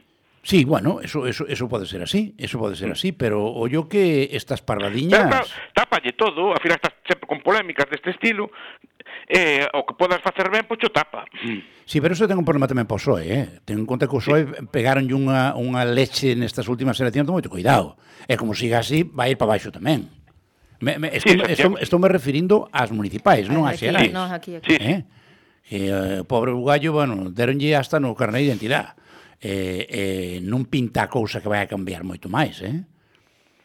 A ver, que fan, como sempre, ah, Claro, claro, claro, a ver, xa veremos. A, a que ten claro que vai seguir gastando a Manchías é a Yolanda Díaz, eh? Esa di que de, de recortes nada, eh? Aquí hai que seguir gastando cartiños. Si te con qué? Hombre, claro, se chega, se chega. Estamos El- el- claro, ahora lo que tiene que explicar seguidamente es de dónde van a salir, ¿no? Ah, pero eso no lo va a decir ella. Buah, buah, por favor. No, te, te puede decir, vamos, le- el impuesto a las De los grandes ricos, de los Exactamente, ricos. exactamente. Eso, eso, era, eso era como la, la anécdota aquella histórica que le hemos contado aquí alguna vez, cuando eh, recién, recién abolida la, la dictadura en Portugal, el primer presidente del gobierno fue a hacer una visita al que era entonces un socialista respetado en Europa, que era Olof Palme en Suecia. Y llegó allí y le dijeron, le preguntó al portugués, bueno, ¿y qué van a hacer ustedes ahora que han ganado? Y dice, vamos a acabar con los ricos. Y dice, miren ustedes qué curioso, nosotros llevamos aquí 20 años intentando acabar con los pobres. Pero eso, eso Yolanda non acaba de entender moi ben. non sí, Miguel. No. están co dos recortes e así, e non, e non ve que igual teñen que facelos. Aí, aí, que, aí quería chegar, non, de, de entrada, xa financiarse xa máis caro, xa non é como era antes. Claro. E de entrada, a ver se si, si, siguen dando Europa cartos, que non creo que este moito por labor tampouco. Que sea, que sea outra, que sea outra. Porque despois, eh, como estes últimos 4 anos gastaron no correndo debía e agora vañe pedir contas, a ver como diste se, se, se exigen co grifo aberto. Pois pues por eso, a ver se si sigue e, e que condicións lle deixan. De todas maneras... Estas, estas cosas dos peaxes e así, eso estaba... Estaba... Seguramente ter Claro, pero se suben todos os impostos, ao final acaban afogando economía tamén. Home, claro. Sa, sabe, sabe lo que ocurre, Dolores? Que, eh, como dice Miguel más de una vez, este eh, la única alegría que nos ha dado ganar Sánchez es que ahora tiene que resolver la porquería que dejaba para el que viniera. Exacto, esa, pero esa, esa, yo conozco gente, muy, mm. gente que evidentemente no, no, no, está para nada en el espectro ideológico de Sánchez mm. ni de sus socios, y sin embargo decía, mira, es que el, el voto racional ahora es votarlo a Sánchez claro. para que tenga que gestionar sus propias suciedades, claro, por claro, decirlo así ligeramente. Y es, un, y es un, yo creo que es un voto, o sea, muy marginal, muy marginal. Sí pero al que ha apostado mucha gente, lo que le va a tocar es, eh, a, él ha tirado la pedrada y, le, no le va a caer a otro, porque es que, siempre ha sido el, el ciclo eh, político de este país, ¿no? Uh -huh. Viene el, el PSOE, el desmadre, viene, gestiona el PP, arregla, se lleva el, la, todas las etiquetas de los, de los recortes, de la uh -huh. austeridad y no sé qué, todas estas palabras que les gusta tanto a la izquierda, y, y, y le toca la pedrada a otro. Ahora, la pedrada la ha tirado, pero le va, se le va a caer encima. Ya le pasó a Zapatero. No, sí. verás como PP ya apoya recortes, como, como non apoyan os outros. Ah, eso Ay, claro. claro, eso Home, claro. claro. Home, claro, naturalmente. Pero no se llamarán Por se- por recortes, sentido no de se Estado. llamarán Por sentido de recortes. Estado, sí, sí, claro. Sí, pero ah, vez hai que ser algo malo tamén, eh? Mm. Sí, sí. ¿Sabe lo que pasa, Miguel? Que a min esa, esa situación se chega a gobernar, insisto, como, hai que poñer o condicional, como di Miguel, se chega a gobernar Sánchez, eh, acórdeme aquela maldición gitana que decía, mala puñalada te den, que cuanto más corra, más te duela, y si te paras, te mueras. Sí, sí.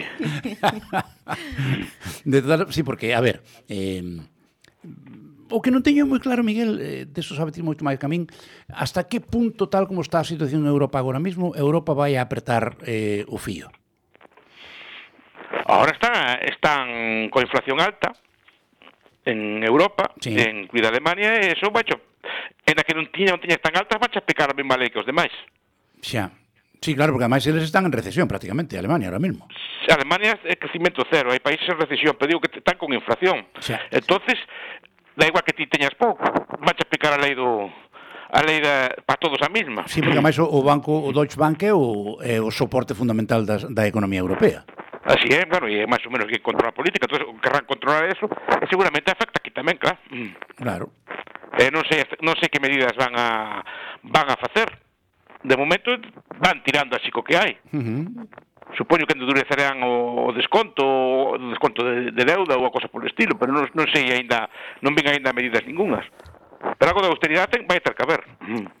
Va, de todos os xeitos, como mm, no peor dos casos pa Sánchez eh, habría que ir a outras eleccións, eso xa o pilla fora de Europa, xa non ten que facer cousas, porque xa remata eh, a presidencia española en Europa e xa se pode dedicar aquí, hasta podes quitar do media todo. Sí. Non creo. No, non creo tampouco, non creo tampouco. Aquel... Creo. Eh, cuidado que xa hai outras eleccións, aquí todo o mundo dá que vai ganar a... No, no, no, ganar. no, que, que, bueno, bueno, bueno, podese repetir o mesmo cadro igualiño que, que sale desta volta. Mm. Ou peor, claro. Porque agora van, van eles coa ola, non, non os outros. Mm. Sí, está claro, está claro. De O todas sea, maneras- se sabe que pode pasar aí. De, de todas maneras, Dolores, eh, va- lo que va a ser bastante duro, me refiero para, para el gobierno de Sánchez, es que mm, hay que tener en cuenta que, excepto lo legislativo, que es muy pesado, evidentemente, que te puede poner muchas trabas, eh, digamos que la- las transferencias a las comunidades autónomas están prácticamente hechas. Es decir, mm, ya vimos el ejemplo que ocurrió cuando la época del, del COVID, que como no hay unidad, cada uno hizo lo que quería y algunas lo hicieron bien, otras lo hicieron menos bien y el que no hizo nada fue el gobierno central. Entonces, este, em, las políticas que pueda intentar poner en marcha el gobierno central, cuidadito, que luego hay que bajarlas a nivel, a nivel Comunitario. comunitario. Bueno, eso es una de las cosas que eh, para los que sirve la descentralización. Claro. O sea, para una de las cosas que sirve, evidentemente, el, el- el debate de qué cosa y hasta qué punto es otro es distinto, Sí, sí. pero evidentemente eso sirve. El tema, o sea, lo, lo- lo preocupante es, mm, para, desde mi punto de vista, es que igual con la legislación, con el, el- Tribunal Constitucional que manejan, y ya vemos cómo manejan, o sea, pueden hacer cambios mm, que van a afectar al, al, al, al, ciudadano a un nivel inesperado. Yo lamentablemente esto lo veo cada vez más hacia un peronismo o, o un, un, un, venezuelanismo, un argentino, uh -huh. una cosa así y a la vista está cuáles son todos sus aliados y la, me, hace gracia escuchando a, a, Yolanda Díaz llenarse la boca con democracia y a, apoyando a todos los, los, tiranos y los sátrapas que hay en Hispanoamérica, con uh -huh. lo cual es una cosa curiosa, ¿no?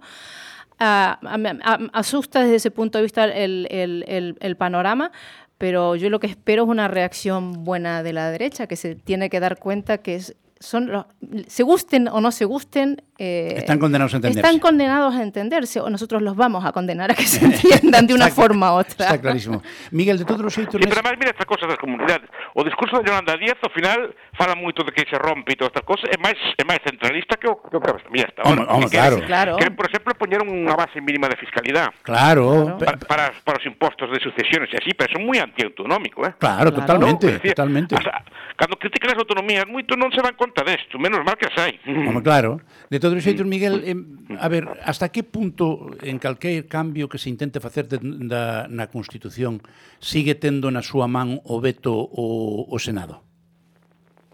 Si, sí, no, no, eh, pode, pode vetar moitas cousas. Se cambios da Constitución fa falta maiorías moi amplias e non as ten. Claro. Vamos, non as ten porque eh, porque o PP ten máis votos que el.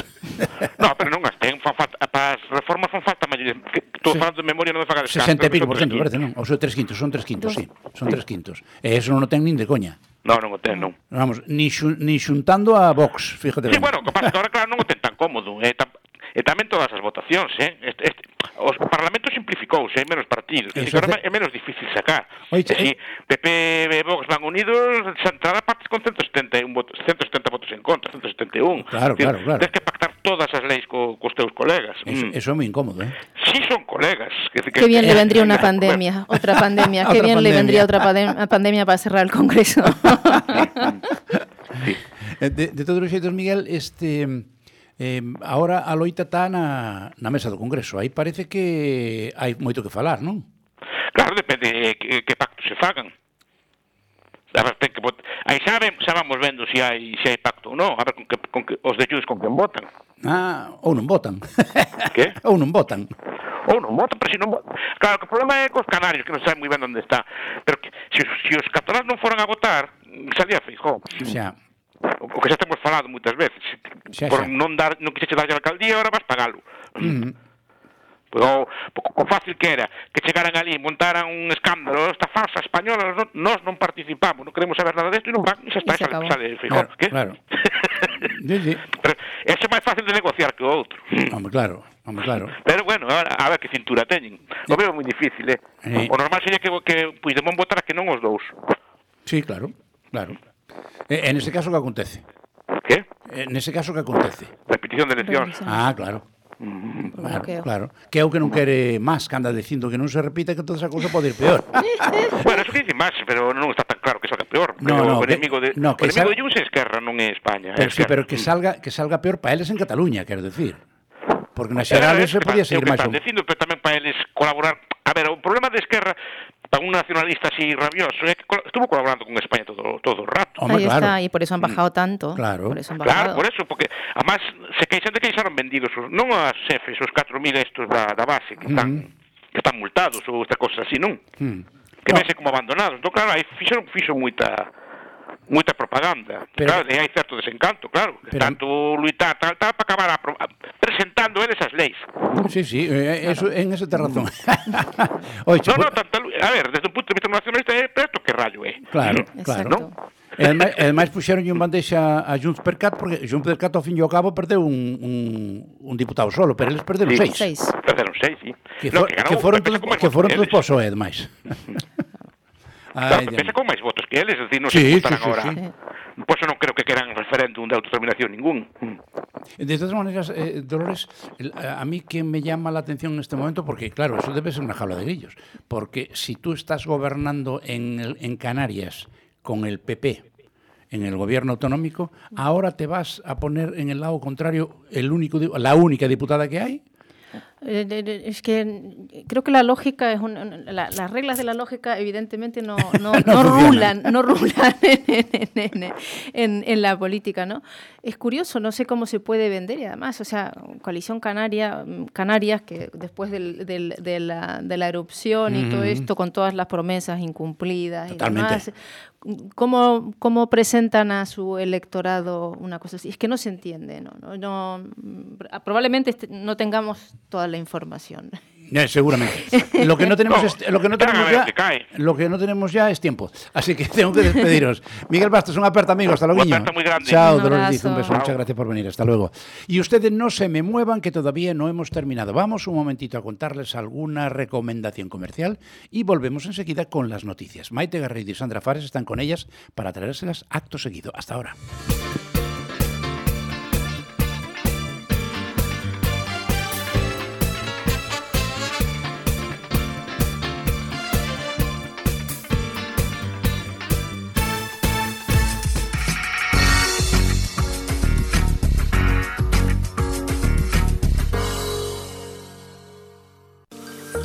Es Motor te recomienda los siguientes especialistas. En Lugo, Talleres F. Castro, taller oficial de Renault Tracks. Todo para vehículos industriales. Talleres F. Castro en el polígono doceao 982 20 90 11. En Orense, Neumáticos Kauner. Neumáticos, mecánica rápida y mantenimiento para tu coche. Neumáticos Kauner, Otero Pedrayo 14 988 22 80 59. En Vigo, Low Cost compra, venta de vehículos, coches que cuestan poco pero que valen mucho. Low Cost Vigo, Florida 175 644 03 0446 y en Coruña, Automotor Racing, el taller para que tu coche esté siempre en óptimas condiciones. Automotor Racing Nacional 6, kilómetro 605 en Cabanas, 981 43 20 66. Las mejores recomendaciones de Es Motor, tu programa de motor en Es Radio Galicia.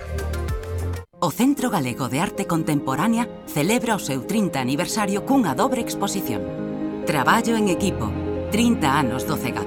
Unha coidada selección de obras para percorrer e coñecer a colección pública de arte contemporánea de referencia en Galicia. Dúas exposicións conectadas que xa podes visitar no CEGAC e no Museo Centro Gallás da Cidade da Cultura. Entrada de balde, unha iniciativa da Xunta de Galicia.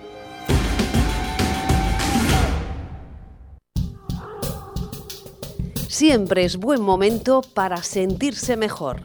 Clínica de Corps en Enrique Mariñas 32, Sport Center Coruña en Mato Grande. Unidad de referencia en cirugía y medicina estética, con un equipo liderado por el doctor Juan Luis Morán Montepeque y la doctora Encina Sánchez Lagarejo, con más de 30 años de experiencia. Pide tu cita en el 981 14 52 10 decorps.es. Ser mayor debería ser una buena noticia. Cada domingo de 7 a 8 de la mañana en Es Radio, esa será nuestra única y sana intención.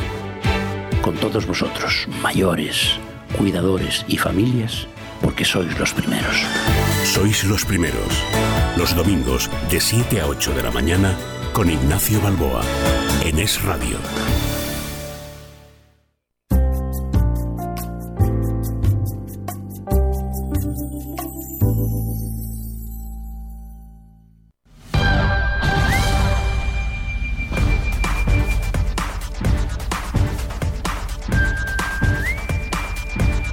Es Noticia Galicia, con Sandra Fares.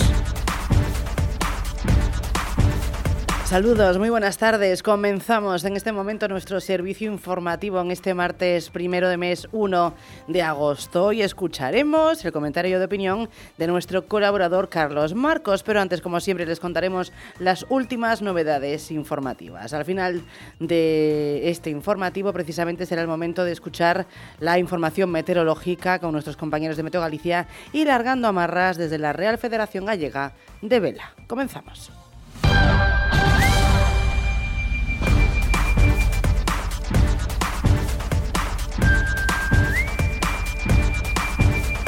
Y hoy abrimos informativo hablando de financiación, de deuda, una preocupación de Facenda de la que nos hacemos eco y es que el consejero del ramo Miguel Corgos ha mostrado su preocupación porque el gobierno pueda realizar una condonación de deuda a algunas comunidades, lo que considera que sería una medida inequitativa. Así remarca que este es un elemento nuclear del sistema de financiación y reclama que se negocie de forma conjunta en el seno del Consejo de Política Fiscal y Financiera. El consejero de Facenda señala que, aunque parece que se está hablando de condonación, lo que se está proponiendo en realidad es una mutualización de la deuda, es decir, repartir la deuda de algunas comunidades que se estima que están demasiado endeudadas entre todas las comunidades que forman el Estado. Una cuestión que provoca incentivos perversos, puesto que algunas autonomías tienen demasiada deuda porque en su día gastaron mucho más por encima de su capacidad. Y es que la ministra de Hacienda en funciones, además de números del PSOE, María Jesús Montero,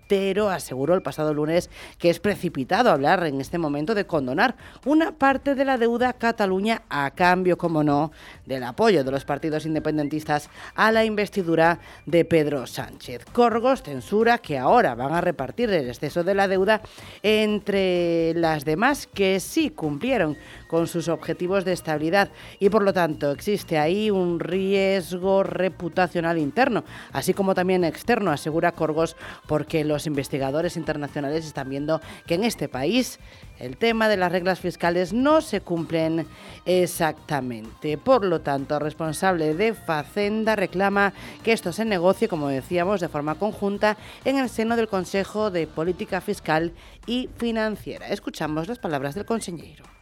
porque este é un elemento nuclear do sistema de financiación, é un elemento de, de peche do sistema de financiación e, por tanto, nos afecta especialmente a todas as comunidades autónomas, non só a unhas en particulares. Non?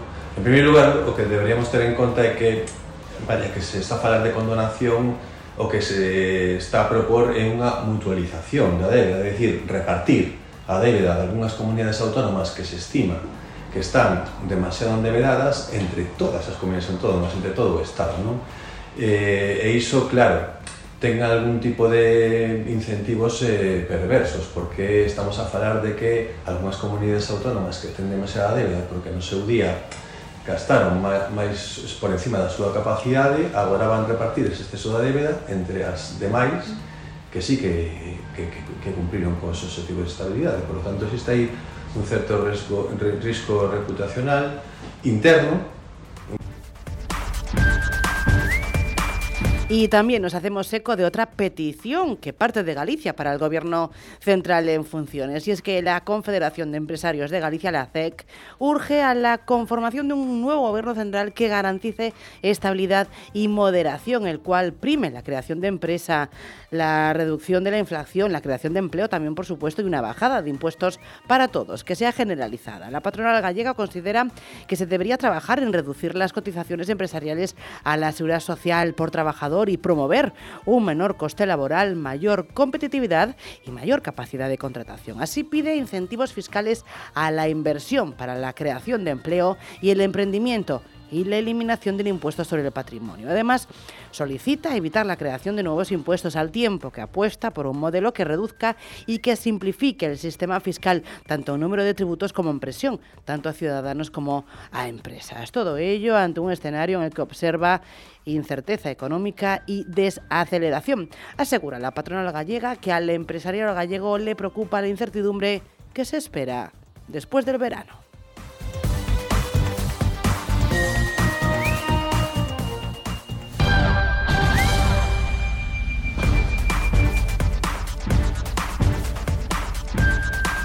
Otras cosas, otras cuestiones marcan la actualidad de este primero de mes. Hablamos de operaciones antidrogas, los 12 detenidos en Cabo Verde tras interceptar un barco con media tonelada de droga que se dirigía aquí, pasarán a disposición de la Audiencia Nacional en Madrid. Los detenidos continúan en las dependencias policiales en Vigo, pero serán trasladados a la capital para pasar allí, como decíamos, a disposición judicial. Todo ello después de que 12 personas fuesen detenidas en aguas al oeste de Cabo Verde tras interceptar un barco pesquero con cerca de media tonelada de droga que se dirigía a España a través de nuestras costas. Se trató de una operación conjunta llevada a cabo por la Brigada Central de Estupefacientes de la Policía Nacional y del Servicio de Vigilancia Aduanera de la Agencia Tributaria. La operación se encuentra bajo secreto de sumario.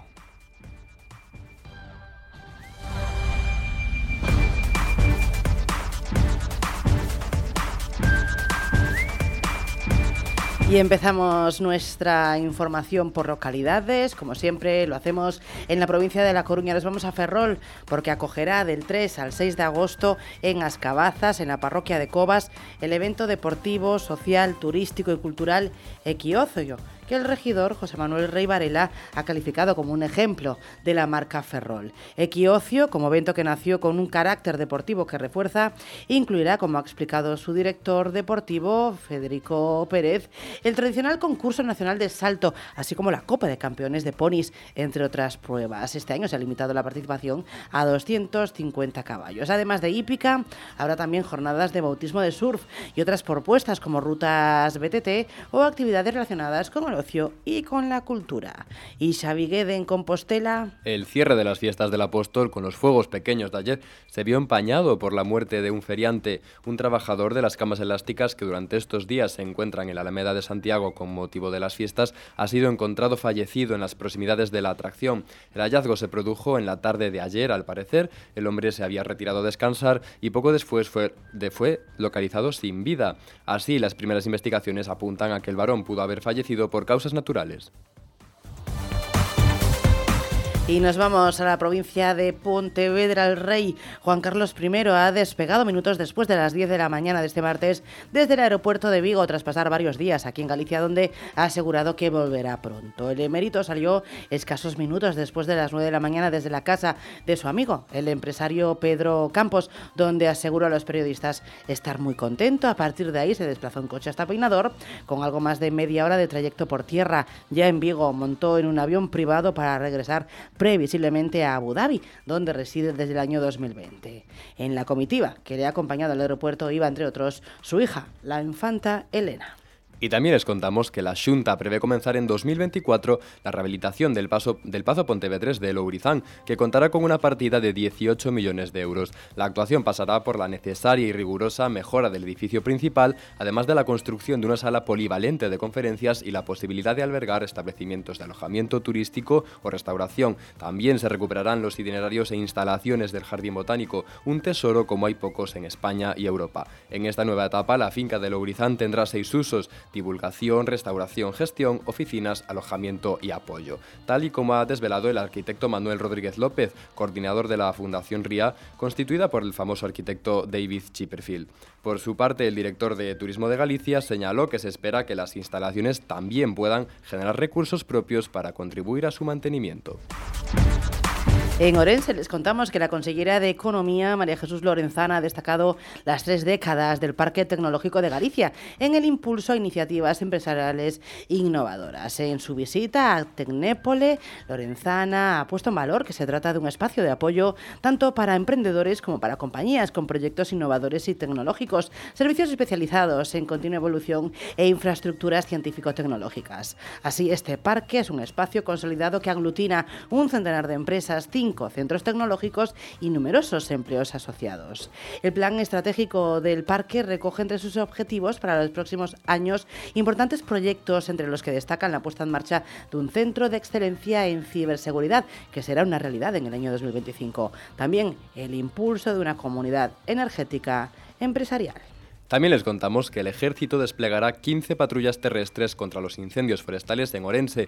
El Ministerio de Defensa y la Junta han suscrito un acuerdo para la prevención de incendios forestales en Galicia para la campaña 2023, que será efectivo entre el 15 de agosto y el 30 de septiembre. Conlleva el despliegue de 30 patrullas terrestres, dos equipos de mantenimiento móvil, uno del ejército de tierra y otro de la armada, y la posibilidad de despliegue de capacidades de vigilancia con vehículos aéreos no tripulados. Esta provincia es la que contará con más patrullas, un total de 15 distribuidas en los ayuntamientos más afectados. En concreto, habrá seis patrullas en los municipios de Melón, Lobios, Muiños, Calvos de Randín, Baltar y Cualedro, otras cinco en Chandrexa de Queixa, Manzaneda, Pobra de Tribes, Vilariño de Consola, Viana do Bolo y cuatro más en otras parroquias de Viana, Agudiña y Amezquita. Y terminamos en la provincia de Lugo. La consejera de Infraestructuras de Televázquez ha afirmado que las actuaciones proyectadas para el saneamiento de la ría de Viveiro y del núcleo de Celeiro estarán terminadas este mismo verano tras una inversión autonómica de casi 8 millones de euros. Durante una visita a, a las obras de saneamiento de Celeiro, Vázquez ha puesto en valor el esfuerzo realizado por la Junta para solucionar los problemas del sistema de saneamiento y depuración de las aguas residuales tanto de Viveiro como de Celeiro. Y es que la consejera ha recordado la importancia de la calidad de las aguas para el medio ambiente y para la calidad de la vida de los vecinos, además de para las actividades económicas como el turismo y sobre todo la pesca y el marisqueo. El núcleo de Celeiro tiene una red de saneamiento municipal unitaria en la que se mezclan las aguas residuales, residuales domésticas con las industriales y las pluviales y son vertidas a la ría sin pasar por la depuradora, recibiendo solo un pretratamiento. Así las aguas tratadas en esta depuradora se mezclan con las aguas solo pretratadas de Celeiro y llegan al mar en condiciones condiciones biológicas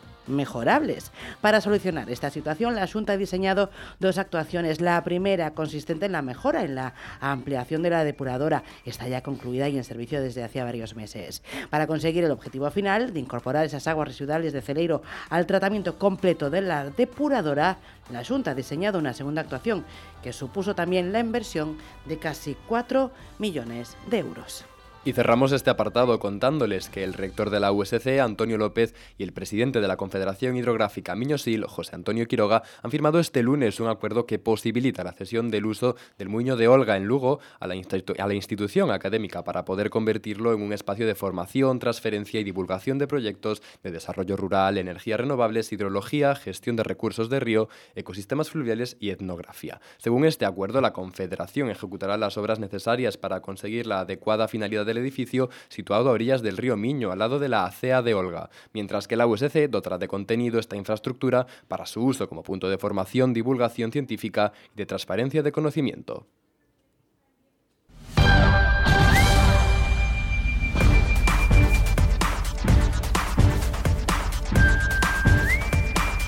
Como siempre, muchísimas gracias Xavi Guede. Y ahora es el momento de escuchar con muchísima atención el comentario de opinión de nuestro colaborador Carlos Marcos en su Al Pan Pan y al Vino Vino.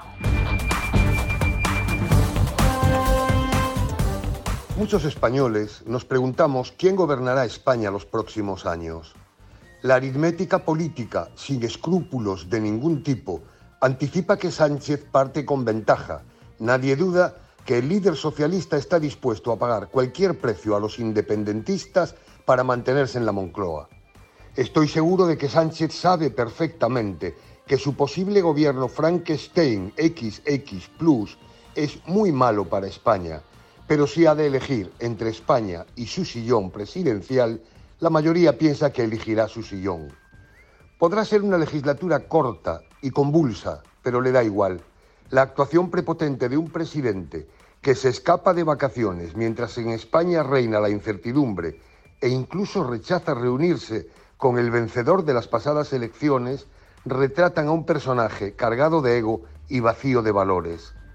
Debe pensar que sus votantes, que hace cuatro años fueron engañados con afirmaciones como no dormiría tranquilo con Podemos en el gobierno o con Bildu no pactaría nunca, si quiere se lo repito 20 veces. Esta vez sabían lo que votaban, de tal manera que Sánchez se encuentra avalado para pactar con el diablo, con Bildu, con Puigdemont, con Esquerra Republicana, con quien haga falta.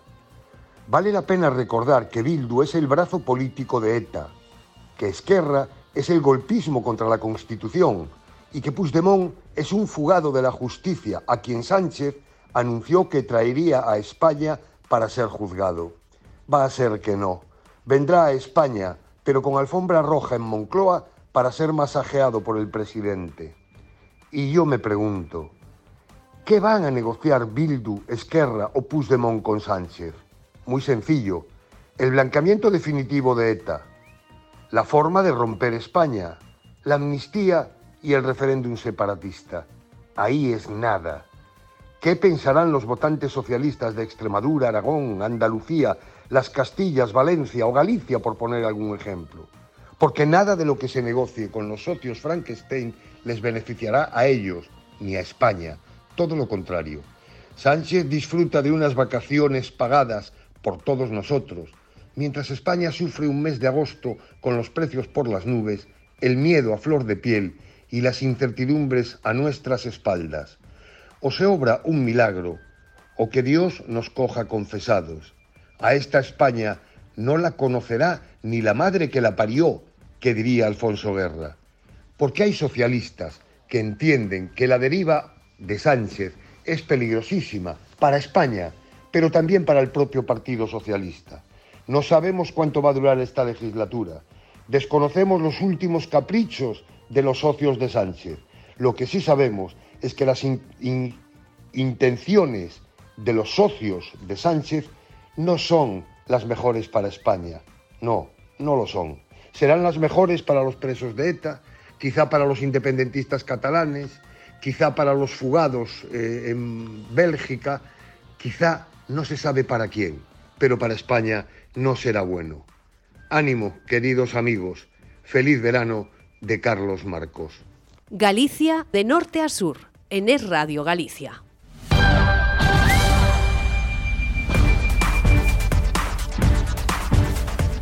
Como cada día, de la mano de Parking Caracas en Santiago de Compostela, en la calle Orrio número 59, les ofrecemos la información de las carreteras. En estos momentos no hay nada que destacar, se circula de manera fluida en general, pero eso sí tenemos que lamentar profundamente el fallecimiento de un septuagenario en Vigo tras un atropello. Ocurrió en la tarde de ayer. Y también les queremos recordar que desde el pasado 1 de julio no es obligatorio ya colocar esos triángulos de preseñalización de peligro en autopistas y en autovías. Su lugar, los conductores, eso sí, solo en estas vías, deben llevar en su coche la señal luminosa de luz V16. Y dicho esto, y como siempre, les pedimos que conduzcan con precaución y que mantengan las distancias de seguridad.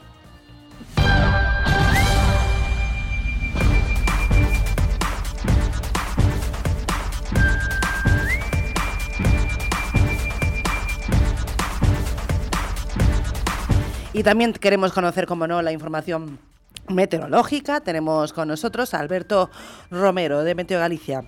Alberto, bienvenido, muy buenas tardes.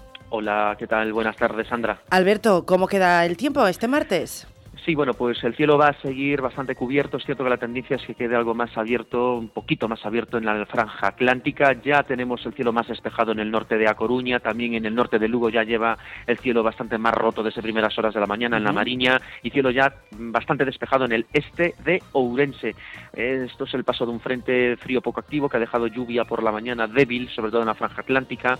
Y bueno, mañana va a volver a llover y lo va a hacer de forma algo más persistente, incluso intensa por la mañana. Es un frente frío más activo por lo tanto, mañana por mañana paraguas en mano en gran parte de Galicia. Y claro, este frente frío, que es, va a ser algo más activo, traerá consigo un descenso de temperaturas mañana miércoles y el jueves. De hecho, el jueves nos vamos a levantar con temperaturas bastante bajas en muchas zonas de eh, Galicia. Y después, bueno, la tendencia es que quede el cielo algo más despejado hacia el fin de semana, sobre todo en la mitad sur. O sea que en principio se recupera el anticiclón a partir del jueves, ¿no? Sobre todo lo digo, Alberto, para aquellas personas que nos están escuchando y que están de vacaciones. Eh, sí, claro, pero bueno, obviamente las vacaciones, el tiempo no entiende de vacaciones, no vacaciones, ni fiestas, ni, ni charangas, es que es lo que hay. Por lo tanto, de hecho es lo que ya comentábamos, en Galicia en agosto, no lo olvidemos, pasa que claro, si coincide el 1, el 2 o el 3 de agosto, parece que tenemos una percepción más inequívoca, ¿no? Pero hay que decir que se restan entre 4 y 6 días de lluvia, es lo que nos dan los datos, de media, ¿eh? en el mes de agosto, por lo tanto, es eso, ¿no? Que puede cambiar la percepción según en qué momento del mes de agosto caigan los días que te coincidan la lluvia. bueno, pues Alberto Romero, por ahora nos quedamos que mañana paraguas en mano en la mayor de parte hecho, mañana la lluvia va a ser más generalizada, ¿eh? mañana por la mañana y después temperaturas frescas entre mañana y el jueves. Bueno, pues una rebequita eh, en mano. Alberto Romero de Meteo Galicia, muchas gracias, que tengas una muy buena tarde. Lo mismo, Sandra, un abrazo.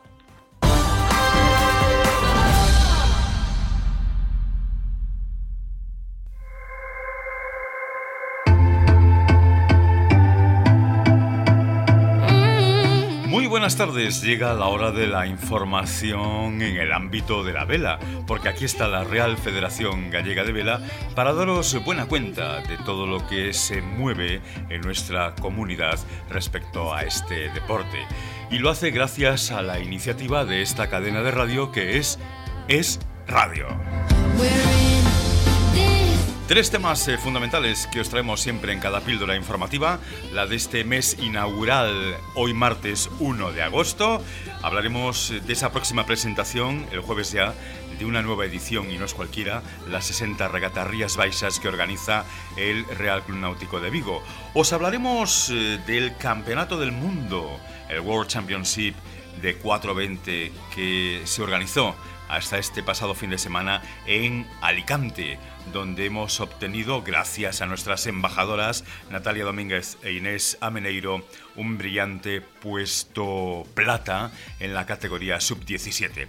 Y os terminaremos hablando del meeting de Optimis que comenzó ayer en las instalaciones de Villa García que tutela la Real Federación Gallega de Vela.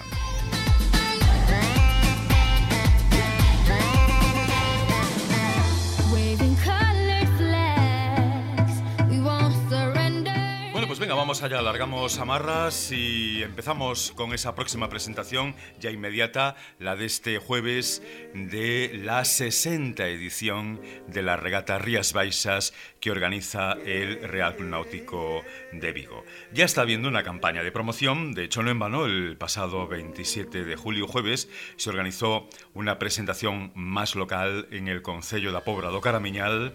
Precisamente hoy martes esa presentación local se traslada hasta el excelentísimo Concello de Pollo y la presentación oficial será este próximo jueves 3 de agosto a las 11 de la mañana en las propias instalaciones del Real Club Náutico de Vigo. El 9 de agosto, previo a la etapa, la primera de ellas, de la salida, se organiza siempre también como es tradicional en la terraza, en el ático del edificio histórico del Real Club Náutico de Vigo, del más que centenario, siempre una recepción a todos los eh, participantes. Y ya el 10 de agosto se celebra la primera etapa, un recorrido costero entre Vigo y Combarro. El 11 de agosto, el día siguiente, en la etapa 2, se va a trazar un también recorrido costero entre Combarro y Apóbra do Caramiñal. El 12 de agosto, la tercera etapa entre Apóbra do Caramiñal y Sanxenxo se retorna a una de las eh, principales capitales del Salnés. Ya el 13 de agosto, la cuarta etapa contempla el retorno a Vigo entre Sansenso y Vigo y finalmente la última etapa será ese Vigo-Vigo con la tradicional vuelta a las Islas Cies.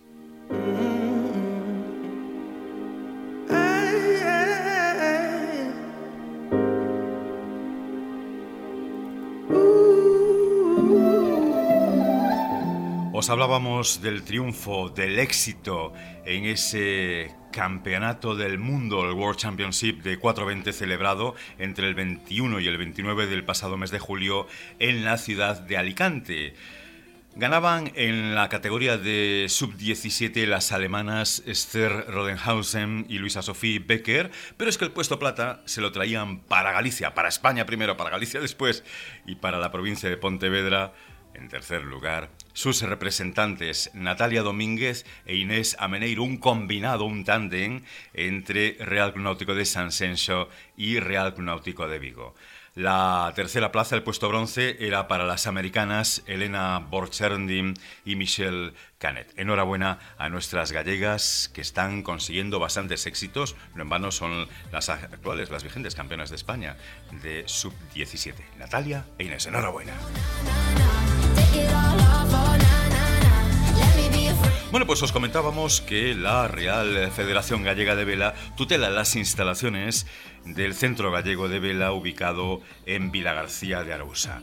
Ayer lunes eh, comenzaba ese meeting eh, destinado en especialización a la vela infantil, a la vela de promoción, a los eh, Optimis. Se celebrará desde ayer ya, 31 de julio, hasta el próximo 4 de agosto, ambos inclusives, y el meeting está enfocado a mejorar todos los aspectos técnicos, tácticos de la navegación para los que no faltarán sesiones diarias en la mar y aula en la que se corregirán errores y se darán herramientas de trabajo para la mejora de la técnica a través de la visualización de vídeos e imágenes. Son 25 niñas y niños, que es el tope que puso la propia Real Federación Gallega de Vela para hacer más flexible, más asequible y, digamos, para hacer una mejor pauta de trabajo en este meeting.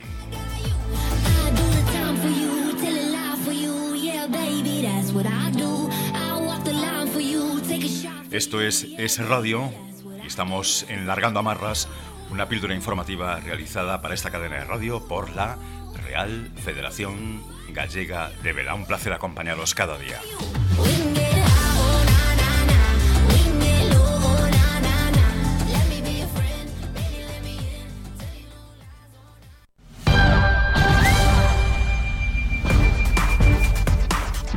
Y nos despedimos recordándole que puede seguir todas las noticias en nuestra página web esradio.libertadigital.com barra Galicia.